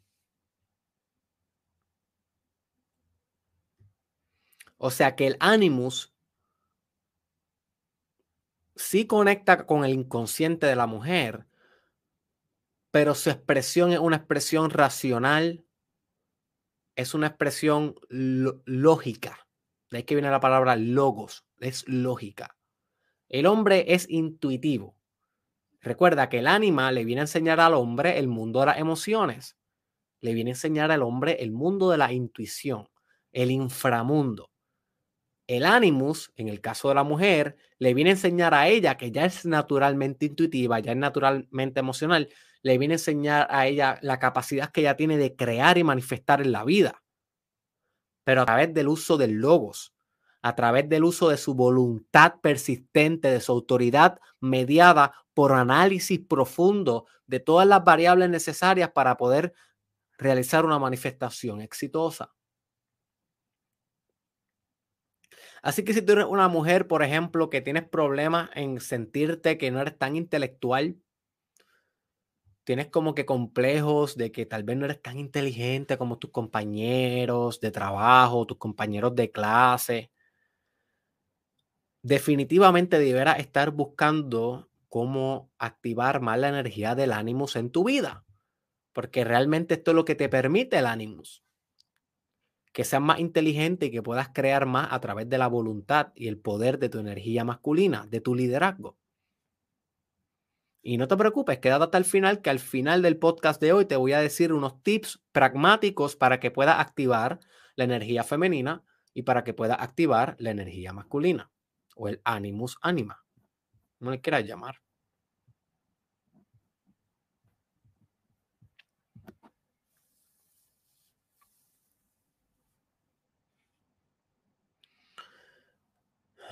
Como ya mencioné, pero quiero recalcar, ambos arquetipos son mediados por el arquetipo de la sombra.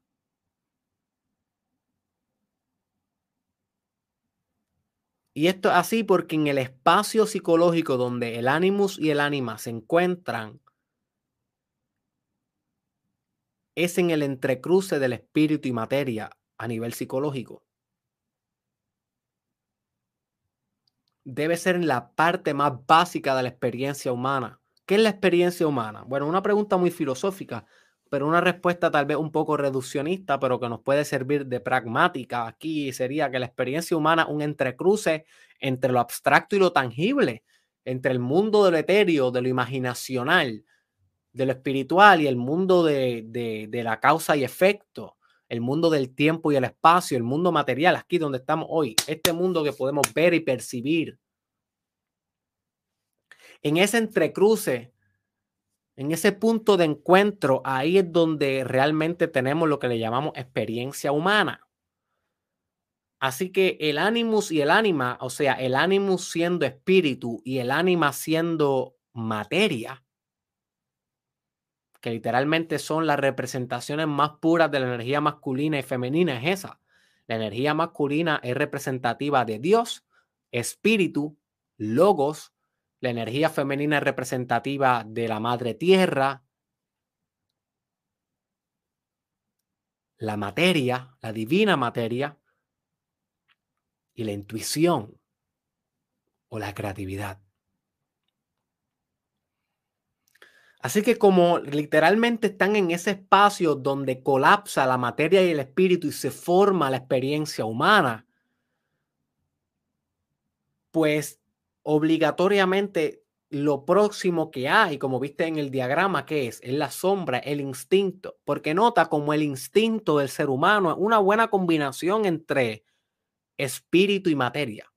Nosotros pensamos bastante que el instinto es bien material, que el instinto meramente está aquí para que supervivamos físicamente y para que podamos mantenernos vivos. Y realmente sí, esa es la función del instinto, pero ¿cuántas revelaciones tú no puedes tener a nivel de tu intuición o a nivel de tu instinto, lo que le podemos llamar un gut feeling?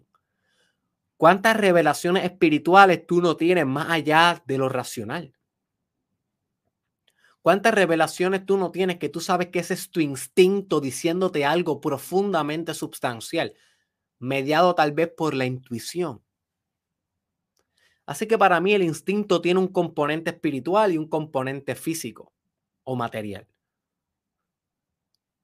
Pero es ese instinto lo que le llamamos la sombra. Porque si tú fueras solamente instinto, es imposible que tú seas civil. Es imposible que tú seas educado. Es imposible que tú seas controlado. Y ahora mismo mira lo controlado que tú eres. Mira lo civilizado y lo domesticado que tú eres en todos los niveles de tu existencia. Y no es que eso está mal, pero algo que debemos saber, que somos domesticados y civilizados y que el instinto siga ahí. Pero nosotros tenemos que rechazar ese instinto para poder tolerar el hecho de que somos, somos bestias civilizadas. Y todo eso que rechazamos se convierte en la sombra. Y le dicen la sombra porque te persigue. Y no importa dónde tú vas, ahí tu sombra está. No importa dónde tú vas, las partes de ti que tú quieres negar están, van contigo hasta que dejen de ser sombra y se conviertan tú. Y eres un ser humano que camina, no importa que esté soleado, sin ninguna sombra.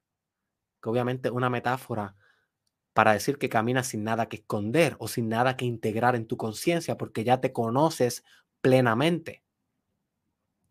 Así que en ese espacio de la sombra, de lo, instintivo, es donde también está conjugándose la materia y el espíritu y la dimensión humana.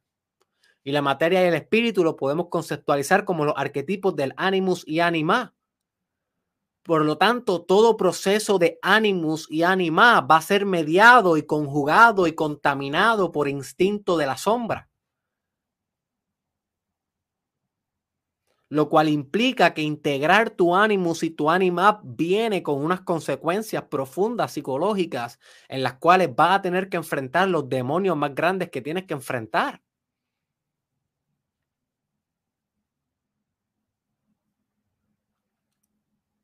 No es una coincidencia que el doctor Carl Jung conceptualizara este proceso de integración como descender al inframundo pelear con todos los demonios del inframundo, ganarle a través de amarlos y luego ascender a la tierra siendo un ser completo. Nota como el héroe en, las, en las épicas mitológicas, en las narrativas mitológicas que realmente son psicomitológicas, como te enseñé en el episodio ¿Cuál es tu mito? Búscate ese episodio en mi Mastermind Podcast, Derek Israel, en mi canal de YouTube. ¿Cuál es tu mito? Los héroes en la mitología, que son representaciones arquetipales, tienen que pasar por el estómago de la ballena, tienen que pasar por el inframundo, por el infierno de Dante, para realmente ascender como seres completos. No pasan por el cielo, no se hacen seres avanzados eh, dándose un cafecito con Dios en el paraíso. ¿Quién demonio evoluciona así? No puedes darte un cafecito con Dios si realmente quieres divinizarte. Tienes que, tienes que irte a la guerra con el diablo. Tienes que irte a la guerra con el dragón. Tienes que irte a la guerra en el inframundo, en las partes de ti que son psicológicamente inmaduras, que son psicológicamente inestables, desintegradas, fragmentadas, heridas.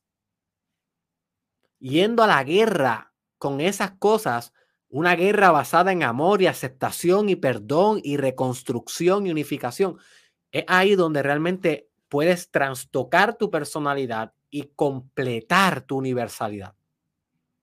Y nota cómo no dije personalidad, dije universalidad, porque el que logra integrar a todos los arquetipos se convierte en el universo.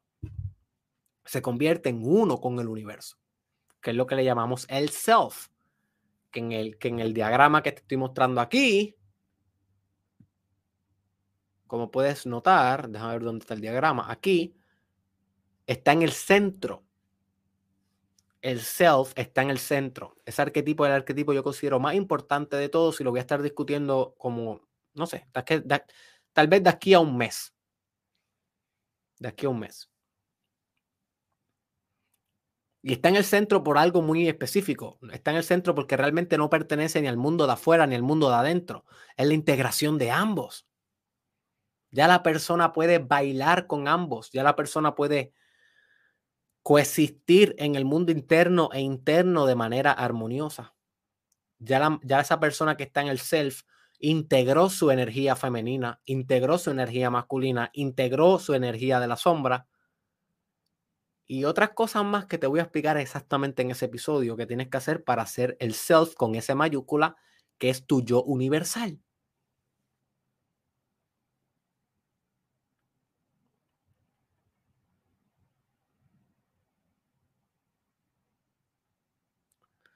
Así que la individuación, según Carl Jung, teóricamente y a nivel reduccionista, es la integración, o sea, la, la individuación en la integración de estos tres arquetipos, la sombra, el ánimo y el ánima. Pero, pero yo creo que hay que hacer mucho más. Por tú integrar estas tres cosas en tu vida, no necesariamente va a ser el universo. Hay que hacer mucho más, hay que aprender a trascender el tiempo, hay que aprender a trascender el espacio. Y hay que aprender otras cosas que te voy a enseñar exactamente cómo va a hacer eso en el episodio del self. Así que stay tuned. Así que te voy a describir, ahora que estamos acercándonos al final del episodio de hoy, te voy a describir trampas del ánimos, trampas del ánima, para que estés consciente de no caer en ninguna de estas trampas y luego, al final del episodio, te voy a enseñar cómo activar el ánima o tu energía femenina y cómo activar el animus, tu energía masculina. Así que vamos a empezar con las trampas del ánima.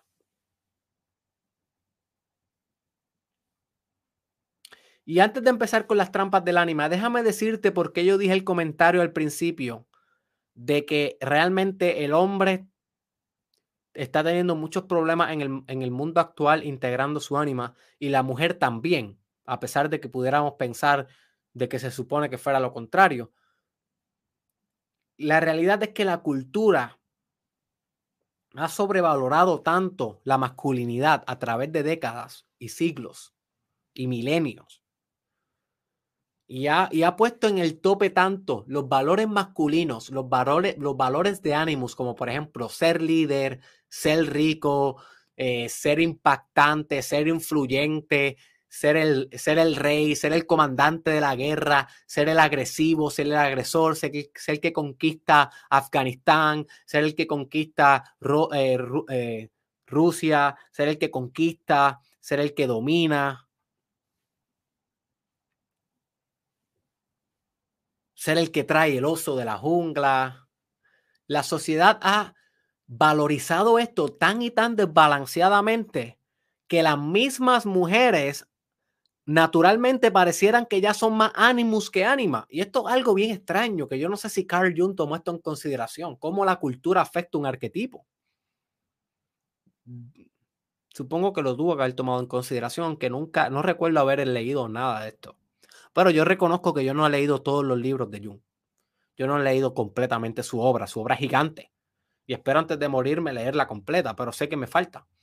Eso que tal vez lo discutió en algún lugar donde yo no, no he leído. Pero sí, en la época donde Carl Jung estaba vivo, él podía ver cómo las mujeres estaban desbalanceadas en su ánima, en su ánimos, porque las mujeres eran unas sumisas. Eran unas sumisas porque la sociedad le enseñaba que está bien ser sumisas. Y en la casa se enseñaba eso y las mismas mujeres perpetraban eso a las hijas. Eso que era normal que tú fueras sumisa, por lo tanto tenías un animus, una energía masculina bien reprimida y estas mujeres estaban desbalanceadas, pero ¿qué pasa cuando estamos en el otro lado del péndulo, por lo menos en la cultura occidental, América y Europa? Recuerda, esto no aplica en Asia, en muchas partes de Asia esto no aplica y en cultura islámica esto no aplica porque esos están desbalanceados para el otro lado, esos están desbalanceados con mucho ánimos. Eh, ahora nosotros nos encontramos en la época, en, nuestra época y en nuestra cultura y en nuestra historia, en un momento en donde, aunque seguimos valorando mucho el ánimos, le hemos dado la libertad a la mujer para que ella se vuelva ánimos y que compita con los hombres. A pesar de que en Asia se valoriza todavía el ánimos y en las culturas islámicas no se le da la oportunidad a la mujer para que compita. Eso se descarta. Por lo tanto, no se fragmenta tanto la tendencia natural de la mujer en descartar su ánimos y se quedan siendo ánimas. Sé que tal vez suena un poco confuso, déjame ver cómo lo puedo explicar más fácil. Pero en nuestra cultura, al nosotros valorar los valores masculinos, pero darle la oportunidad a la mujer a que pueda competir, a que pueda expresarse, a que pueda estar en el mismo juego que los hombres, pues entonces la mujer tiene la oportunidad de eliminar su ánima porque según ella entiende, las emociones no la van a llevar a ningún lado si quiere competir con los hombres. La intuición no la va a llevar a ningún lado. ¿Ok? Tiene que ser buena en matemáticas, en ciencia, en ingeniería. Tiene que ser ánimos, tiene que ser racional.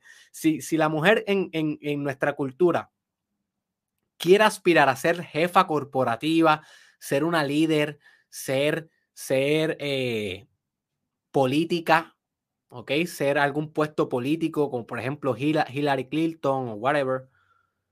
Si la mujer quiere aspirar a competir en esos estratos muy masculinos, tiene que pensar, eso es lo que ella cree, eso es lo que ella cree, no estoy diciendo que eso es lo que tiene que hacer. Lo que la mujer cree es que tiene que pensar, actuar y ser como un hombre. Y muchas de ellas dejan los hijos tirados en las casas o los dejan tirados en un cuido para poder enfocarse en dominar la jerarquía corporativa, para poder competir con los hombres, porque esa es parte de su misión. Eso es parte de ser una mujer empoderada, una mujer animus.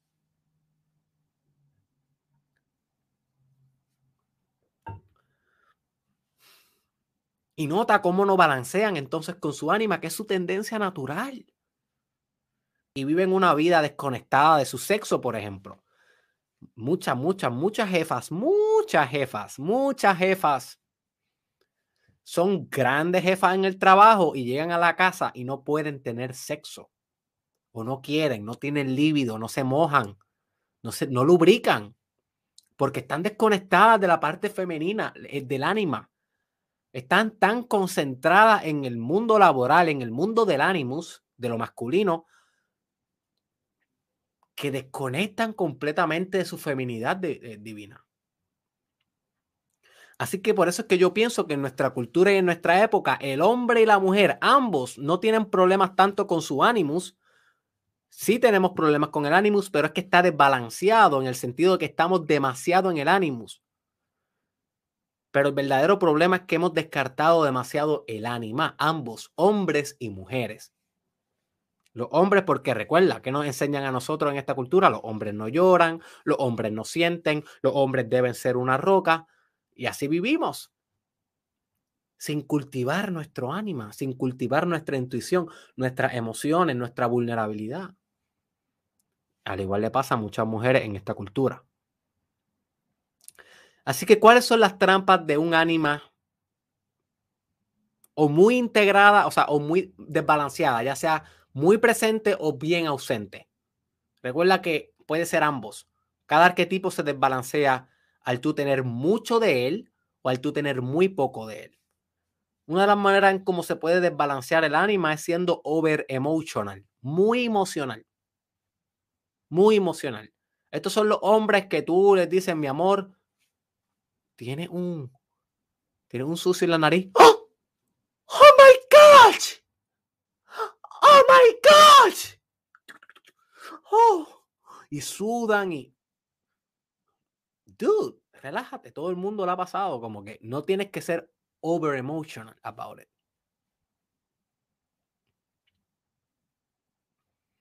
Otra manera en cómo el ánima se puede descontrolar y te puede volver algo negativo es hombres o mujeres que se vuelven un drama queen. Estos tipos de hombres que llegan al trabajo y te tienen un chisme, te tienen el nuevo drama.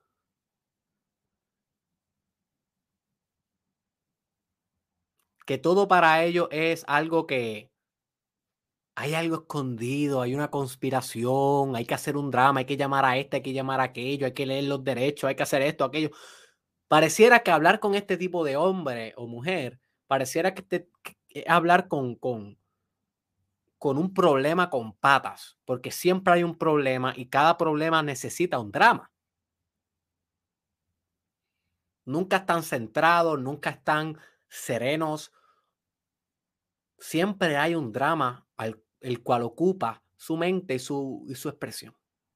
Esto pudiera ser una, una trampa del ánima, un ánima desbalanceada, un ánima muy emocional, otra trampa del ánima es sobresensitividad. Las personas que se ofenden rápido y fácil tienen dificultades con su ánima. Tal vez alguien se ofendió hoy, tal vez hay alguna mujer que se ofendió hoy cuando yo dije que son grandes jefas y, y pésimos seres sexuales. Si una mujer se ofendió cuando yo dije eso, posiblemente tiene aspectos de su ánima que no ha integrado. No estoy diciendo nada que sea irreal. ni nada que sea anormal. Hay hombres que también son pésimos seres sexuales y grandes jefes. Pero si tú como mujer o como hombre te ofendiste con ese comentario sabiendo que yo soy un podcaster, sabiendo que yo no todo lo que voy a decir tú tienes que estar de acuerdo y eso está bien, sabiendo que yo tengo mis propias ideas y que yo estoy vallas y que yo tengo mis actitudes, mis valores, mi moral y que eso va a mediar el contenido y que eso está bien, sabiendo todas esas cosas y como quiera te ofendiste de eso, a pesar de que yo te estoy haciendo esto gratis, que te estoy dando la información más espectacular del mundo de la manera más simple posible, y como quiera te ofendiste, eh, posiblemente tienes problemas con tu ánima. Porque una cosa es que un hombre venga y te lo diga sin estar dándote nada a cambio y sin darte ningún contexto. Pues eso tal vez te puede ofender, pero luego de haberte yo enseñado todo lo que te he enseñado, darte el contexto y el bagaje y, las profundidades que te he dado, si como quiera te ofendiste, es, que eh, no estás usando la racionalización, estás usando las emociones, estás en el ánima y por lo tanto estás desbalanceado en ese sentido. Y uno que le pasa a muchas personas, esta trampa es la trampa que yo le digo, cuídate de esta trampa, my friend, especialmente si eres hombre. Porque esta trampa va a venir a morderte el trasero cada vez que pueda.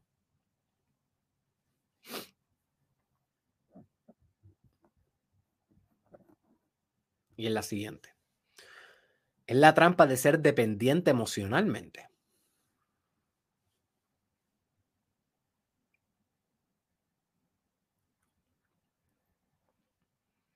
Es la trampa de proyectar tu propia ánima a una mujer.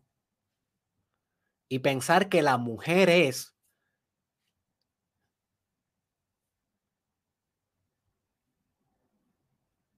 el recipiente de las emociones, el recipiente de la intuición, la recipiente de,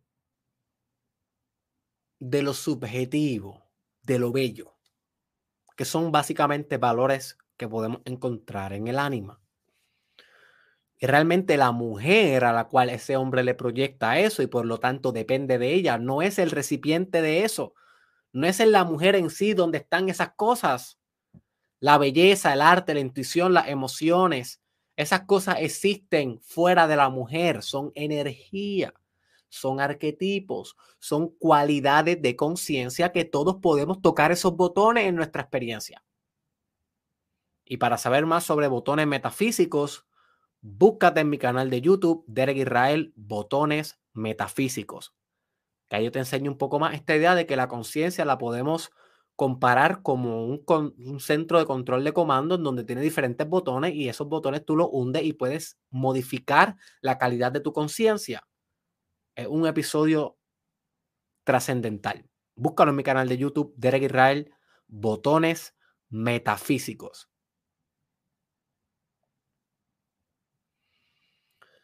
Así que hay algunas trampas del ánima que pueden morderte el trasero. Y hay muchas más, pero las discutiré en el episodio específico de ánima. Aquí simplemente estoy dando una breve introducción, un saborcito para que, mira, para que hagas tu research por ti, para que estudie el tema por ti y luego cuando entremos de lleno al arquetipo del animus o anima en su episodio particular, pues ya tengas más bagaje y puedas trabajar con esto mejor en tu vida. Algunas trampas del ánimos. Personas que tienen el ánimos desbalanceado son cinistas o cínicos, creo que es la palabra correcta. Cínicos. Cinismo. No creen en mucho más que en lo que ellos piensan. Hablan mucho también. Así que una persona que habla mucho, que no cree más que sus propias ideas, es una persona que posiblemente tiene desbalanceado su ánimos. No hay que ser muy inteligente para saber cómo podemos contrarrestar esto. Escuchando más y siendo más humilde y sabiendo que tú no lo sabes todo y que siempre hay alguien que sabe algo mejor que tú. Y si, si tú vivieras tu vida haciéndote la siguiente pregunta, te iría mucho mejor. La pregunta es la siguiente. ¿Qué puedo aprender de esta persona que sabe mil veces más que yo? Nota que qué buena pregunta. Esa, esa, esa, esa pregunta es muy profunda, especialmente para nosotros los doctores, que sabemos mucho de poco, pero pensamos, pensamos que sabemos mucho de mucho. Y la realidad es que el doctor lo que sabe mucho de poco. Porque estuvo 10 años estudiando una misma materia, no quiere decir que sepa mucho de mucho, sabe mucho de algo específico. Pero el vagabundo le puede enseñar al médico mucho de amor. El niño le puede enseñar al abogado mucho de la curiosidad. El paciente le puede enseñar al psicólogo mucho de esperanza. Así que preguntarte, ¿qué me puede enseñar esta persona? ¿Qué esta persona sabe mil veces más que yo y yo puedo aprender de ella? Una gran manera de tú balancear tu ánimos. Porque así no vas a estar pensando que tú lo sabes todo y cerrándote ante las posibilidades de la vida. Otra trampa del Animus es volverte un monarca, la monarquía. Ser alguien que no toma en consideración las opiniones de los demás y da órdenes como si fuera un jefe. El Animus muchas veces en vez de un líder es un jefe. En vez de inspirar, ordena nada más. Da el comando. Pero el líder, nota cómo el líder necesita la integración perfecta entre ánimos y ánima para poder liderar, porque cuando tú eres un líder, tú tienes que servir con tus emociones, tú tienes que poder tener creatividad, tú tienes que seguir tu intuición, pero a la misma vez tienes que demostrar carácter, potencia, dirección, comunicación asertiva, visión, persistencia, tenacidad. So un líder combina ánimos y ánima un jefe o una jefa está desbalanceado en su ánimo.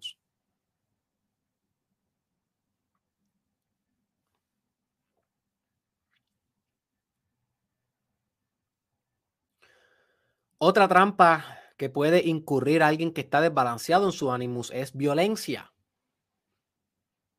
Recuerda, estamos hablando de energía masculina pura y la energía masculina pura es penetrante, es destructora es, naturalmente constructora, la energía realmente que es bien destructora es la femenina. Pero ambas son constructoras y destructoras porque el proceso de construcción y destrucción es el mismo proceso. Pero como quiera, la energía masculina considero yo que tiene más potencial violento que la energía femenina. Así que una persona que está bien desbalanceada con su ánimos, no se le va a hacer difícil rasparte un puño en la boca si no está de acuerdo contigo. O ir a su casa a buscar un alma de fuego y ponértela así en la cara si no está de acuerdo contigo. Y sí, actos violentos de esa índole, estos violentos bastante abruptos son particulares del ánimos. En la prisión, yo que tuve experiencia trabajando clínicamente en prisiones.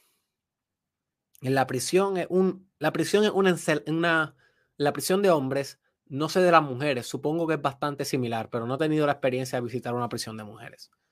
Pero en la prisión de hombres, eso es, eso es una ensalada de ánimos. Ánimos versus ánimos versus ánimos versus ánimos versus ánimos. Y muchos de los presos solamente se permiten ser ánimas cuando están con nosotros en la, en la terapia cuando se encierra la puerta ellos están con el psicólogo, ahí ellos se permiten llorar, ahí ellos se permiten ser vulnerables, y ellos se permiten descargar todo lo que tienen. Y tan pronto se acaba la sección, abren la puerta y hacen. Y se van caminando como el macho más alfa, como el que corre lo que se llama el, el, el pot. No sé cómo se dice eso en español. El que corre el bloque las prisiones tienen como ciertos bloques donde hay varias celdas. Y, yo, yo notaba ese fenómeno. Cada vez que un paciente llegaba conmigo, no siempre, pero en muchas ocasiones, se rompían emocionalmente, hablando de su familia, hablando de sus hijos, hablando de que nunca iban a salir al, mundo, al mundo libre, de que tienen cadena perpetua, de que se arrepienten de su crimen y muchas cosas que uno trabaja en terapia con alguien que está confinado. Y tan pronto salían, como si nada hubiera pasado. Y, es que tienen que ser así, porque en ese, en ese ambiente, si te ven vulnerable, te pueden explotar. Y no es que tiene que ser así porque es saludable ser así. Es que tiene que ser así porque lamentablemente la educación que tienen los presos, pues es una educación pobre a nivel espiritual y social. Y por lo tanto, pues se dejan llevar de lo más primitivo y básico de supervivencia. Entonces caen en el ánimos. Si las prisiones pudieran diseñar mejores programas de educación espiritual y educación social, pues tal vez, y esto es una hipótesis, no sé si funcione, porque también muchos de los presos son psicópatas y pueden utilizar eso para volverse más poderosos. O que esto es bien complejo, este tema. Pero tal vez, y me gustaría a mí pensar utópicamente que tal vez en el ambiente de los confinados pudiera ser un ambiente más saludable, menos desbalanceado menos con todo el mundo intentando ser ánimos, ánimos, ánimos, ánimos.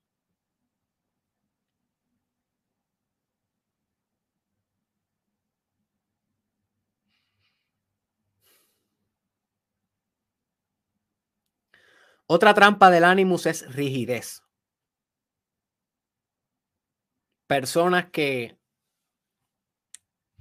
no flexibilizan para nada.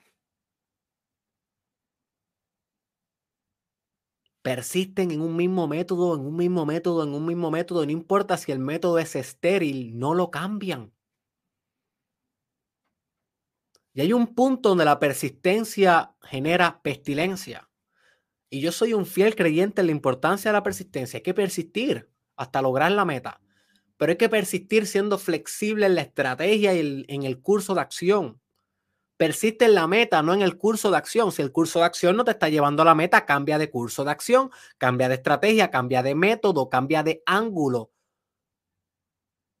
El animus no cambia de ángulo. El animus no flexibiliza. El ánimo es esto y se acabó.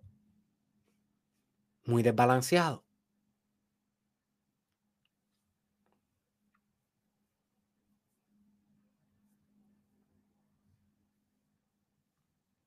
Alguien que estaba bastante desbalanceado con, su ánimo era Pablo Escobar. Y nota cómo Pablo Escobar pudo haber hecho varias cosas para no terminar muerto. Pudo haber, pudo haberse entregado, pudo haber intentado un mejor contrato con el gobierno, pudo haberse escapado de Colombia y cambiar su identidad y mudarse a China. Él tenía el dinero para hacerlo, pero no. Pablo quería guerrear con el gobierno. Pablo quería demostrar que era, el más, era más poderoso que el gobierno de Colombia. Pablo fue inflexible en escuchar a su comité. Fue inflexible en escuchar a su familia. Fue muy rígido en sus ideas. Y terminó muerto. Pablo Escobar es un buen ejemplo de cuando un animus, lo potente que puede ser un animus, porque nota, Pablo era una persona bastante potente y poderosa y fluyente aunque no estés de acuerdo con sus métodos, pero a nivel de la personalidad me refiero. Pero nota cómo se desbalanceó y terminó muerto por su ánimo. Y por último, una trampa del el Animus es el reduccionismo. Intentar reducir la realidad a paradigmas racionales, a paradigmas materiales, físicos, paradigmas lógicos, descartando la parte intuitiva, emocional, espiritual de la vida, la parte mística, la parte mágica. Una persona que está desbalanceada con su ánimos no va a poder holistizar su pensamiento. Alguien que interesantemente sí tenía aspectos de ánima. Y oye, qué interesante este personaje, Sigmund Freud. Interesantemente, el padre de la psicología, Sigmund Freud, yo estoy seguro que tenía su ánima tenía parte de su ánima integrada porque tenía gran capacidad de escuchar, tenía gran capacidad con el lenguaje, tenía gran capacidad eh, con empatía y con comprender las emociones de sus pacientes, pero nunca pudo holistizar bien su pensamiento a nivel trascendental. Y por eso fue que Carl Jung, que fue discípulo de Sigmund Freud, tuvo que separarse y crear su propia teoría y de aquí salen los arquetipos. Porque Jung le decía a Freud, hey, mira, está pasando esto, hay sincronicidades, hay cosas espirituales que no podemos explicar con la ciencia, Hay cosas espirituales que no podemos medir con el método científico y hay que tomar esas cosas en consideración cuando queramos establecer paradigmas psicológicos, porque si no vamos a querer reducir la psique a un pedazo de materia y la psique no es un pedazo de materia, la psique es un elemento filosófico mucho más abstracto, holístico, eh, trascendental, multivariado que meramente un pedazo de materia. Y Freud nunca pudo, nunca pudo flexibilizar sus ideas en este sentido. Y, y aunque creó una teoría magnífica, es una teoría que le falta sustancia espiritual. Y que llega un momento donde con el psicoanálisis puro de Freud tú no puedes ya alcanzar más progreso. Llega a un platú. Obviamente un platú bien profundo. Tú puedes seguir con la teoría de Freud casi por el resto de tu vida.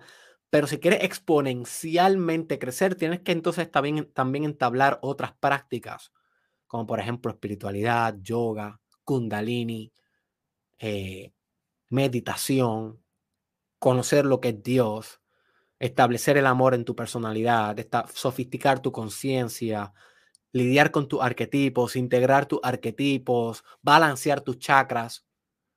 Yo me imagino, yo le digo a Freud, Freud, tenemos que balancear nuestros chakras, me raspa una bofeta en la cara, porque no iba a creer eso.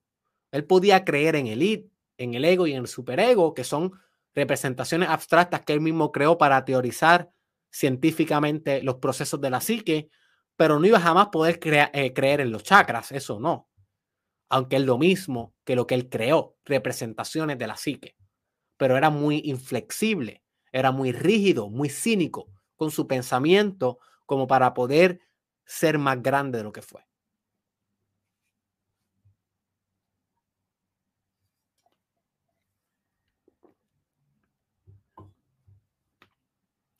Así que ahora sí, my friend, saca la libreta porque en la última parte de este podcast de hoy, que hoy sí que hemos roto récord, hoy llevamos ya dos horas, voy a mencionarte cómo vas a activar el ánima y cómo puedes activar el animus en tu propia vida.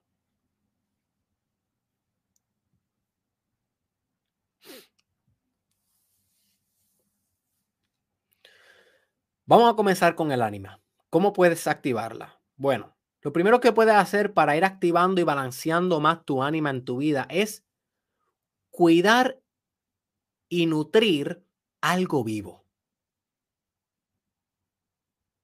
Cuidar y nutrir algo vivo, ya sea tener un bebé o ya sea comprar una planta, comprar una flor, comprar un pez beta, comprar un perrito, adoptar un gatito lo que sea. El hecho de que tú te conectes con algo que está vivo, con algo que necesita que tú lo nutras, con algo que necesita que tú lo alimentes, que lo ames, que lo abraces, que conectes con tus emociones, esto puede activar y balancear tu energía femenina en ti, tu ánima. Otra recomendación, practica yoga. Específicamente, flow yoga, yoga de flujo apúntalo y búscalo en YouTube. Hay cientos y miles de clases gratis de yoga en YouTube. No tienes que esperar por ningún instructor, ni tienes que esperar por ningún gimnasio, ni nada de eso. Yo aprendí YouTube, yo aprendí, yo, yo aprendí yoga, uno, yendo a India, y dos, con YouTube. YouTube realmente fue mi verdadero maestro del yoga. India sí me introdujo, pero YouTube me solidificó. Así que tú buscas en YouTube clase básica de yoga de flujo y te va a salir muchos. Y lo bueno del yoga de flujo o flow yoga es que no tienes que ser muy elástico, no tienes que treparte la pierna detrás del cuello, no tienes que morderte la oreja, no tienes que hacer las cosas raras que muchas veces tú piensas en yoga y dices, diablo, yo no, yo no puedo hacer eso. No, yo no lo voy a intentar. En el, flow, en el flow yoga no hay tantas cosas tan así, tan extremas. El flow yoga es más un, yoga con movimiento, con movimientos suaves, con movimientos femeninos, con movimientos provenientes del ánima, que te proveen a ti la experiencia y la dirección de tu poder conectar con tu energía femenina. Así que esta es una gran recomendación que te recomiendo que actualices esta verdad. Actualices tu ánima en la vida a través del yoga de flujo. Próxima recomendación, rodéate de mujeres e infectate de su energía. Yo pienso que es bastante natural que los estudiantes de psicología desarrollemos una conexión con el ánima después de estar varios años estudiando psicología, porque la psicología es una rama que está dominada por mujeres. Como el 80% tal vez de las estudiantes son mujeres en el ámbito psicológico. Así que esto es una industria donde nosotros los hombres estamos tan y tan infectados de mujeres a nuestro alrededor que nos aprendemos a ser como ellas. Y es muy bueno, o sea, no es nada malo. Pienso que está un poco desbalanceado. Deberían haber más hombres en la psicología, porque mucha mujer en un lugar genera pestilencia, igual que muchos hombres en un lugar genera pestilencia. Necesitamos ambos para poder balancear el ambiente, porque si no nos vemos muy drama queen y muy emocionales, como muchas veces son los centros de psicología.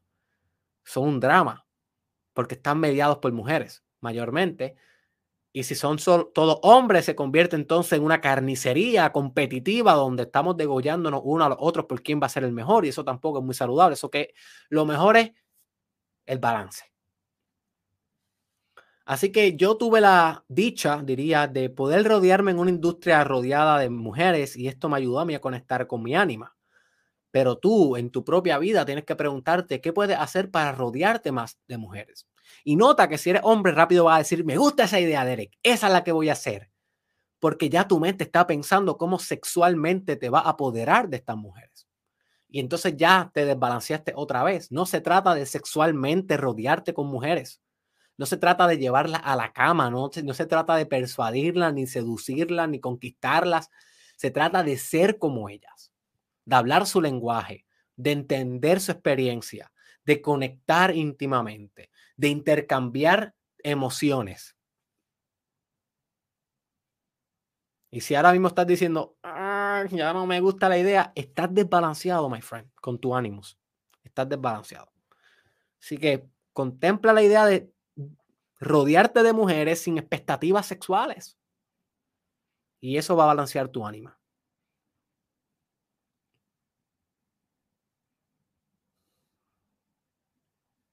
Próxima recomendación, cultiva y persigue tu intuición.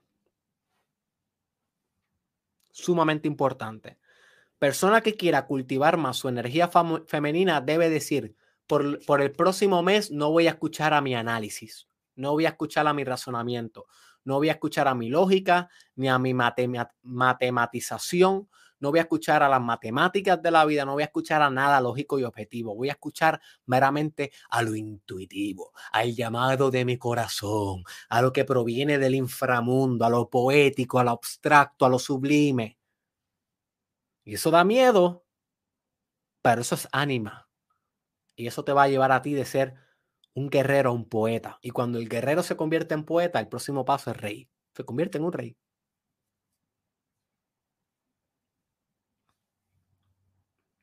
Y por último, la última recomendación que te tengo para activar o balancear tu energía de ánima es que expreses tu creatividad. ¿Ok? Expreses tu creatividad a través de un arte sutil. Un arte sutil como por ejemplo poesía, pintura, dibujo, danza, música, composición musical. Esos son artes bastante femeninos. Hay artes que son más masculinos. Por ejemplo, este arte del podcasting, el que yo estoy haciendo ahora, es un arte que yo considero un poco más masculino, porque tengo que, tengo que proyectar energía, tengo que penetrar el micrófono. Yo tengo que hacer que la propulsión que yo siento aquí adentro se transfiera por el micrófono, te llega a ti, te impacte la vida. Yo necesito penetrar, es masculino. Pero si yo cierro la cámara y pongo, cojo un bolígrafo y, y empiezo a dibujar aquí, Ah, dibujando, tranquilo. Nota cómo yo no necesariamente tengo que penetrar el papel. Y yo puedo literalmente relajarme, dejar que el, que el lápiz fluya. Y eso es un arte un poco más femenino. Así que expresa tu creatividad femeninamente. Ahora sí, ¿cómo activar el ánimos? ¿Cómo balancear el ánimos en tu vida? Apunta esto. Practica asertividad. Mujeres que tienen poco ánimo son mujeres que le dicen que sí a todo, aun cuando no le querían decir que sí. Son mujeres que se pierden haciendo favores, aun cuando saben que no se pueden, no pueden estar haciendo favores a todo el mundo, porque si no todo el mundo la ocupa y no pueden lidiar con su propia vida, están viviendo la vida de todo el mundo menos las de ellas propias.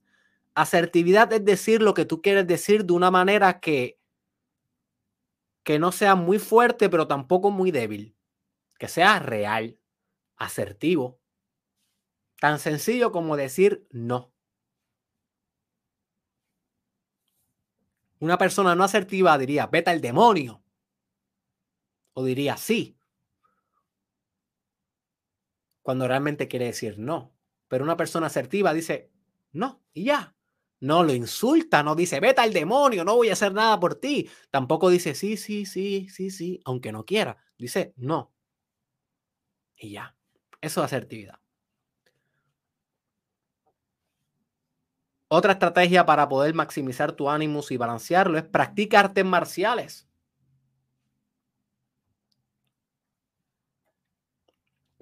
Esto es algo que está en mi bucket list.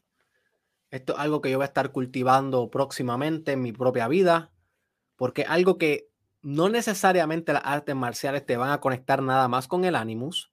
Hay muchos aspectos de las artes marciales que son sabiduría, paciencia, conexión interior, templanza, y son cosas femeninas, pero la parte más bruta y la parte más física de las artes marciales, que literalmente combatir, eso sí es bastante ánimos. Así que tú practicar tal vez karate, boxeo, taekwondo, cualquier rama, kickboxing, hacer este tipo de ejercicios puede conectarte más con tu ánimos. Próxima recomendación, asume una posición de liderazgo. Si quieres activar tu ánimos, la próxima vez que estén preguntando quién quiere liderar esta actividad, alza la mano. Hazlo tú.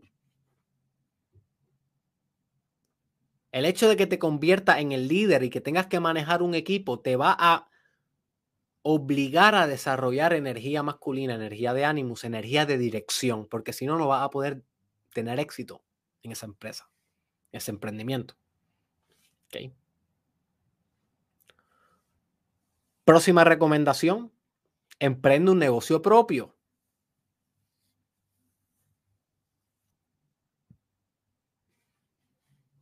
Emprende un negocio propio. Creo que eso se explica bastante bien, no creo que tenga que abundar mucho en eso.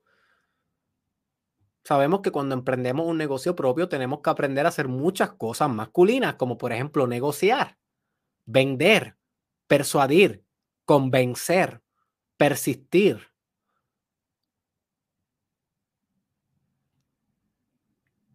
Competir vencer tu competencia, adquirir market share, maximizar tus finanzas, maximizar tus recursos, cosas que son bastante masculinas. Así que emprender un negocio propio pudiera ser una alternativa si quieres ser más ánimos. Otra alternativa, otra recomendación es estudia ciencia, lógica y matemáticas. Y no solamente estudie ciencia, lógica y matemáticas, sino que interpretes la vida con estas herramientas psicológicas y epistemológicas. Porque si realmente quieres activar el ánimos, no puedes todo el tiempo dejarte llevar por tu intuición y tus emociones. Tienes que dejarte llevar por la matemática, sacar la calculadora. Eso yo le llamo matematizar la realidad. Pronto voy a estar haciendo un episodio sobre la importancia de matematizar la realidad.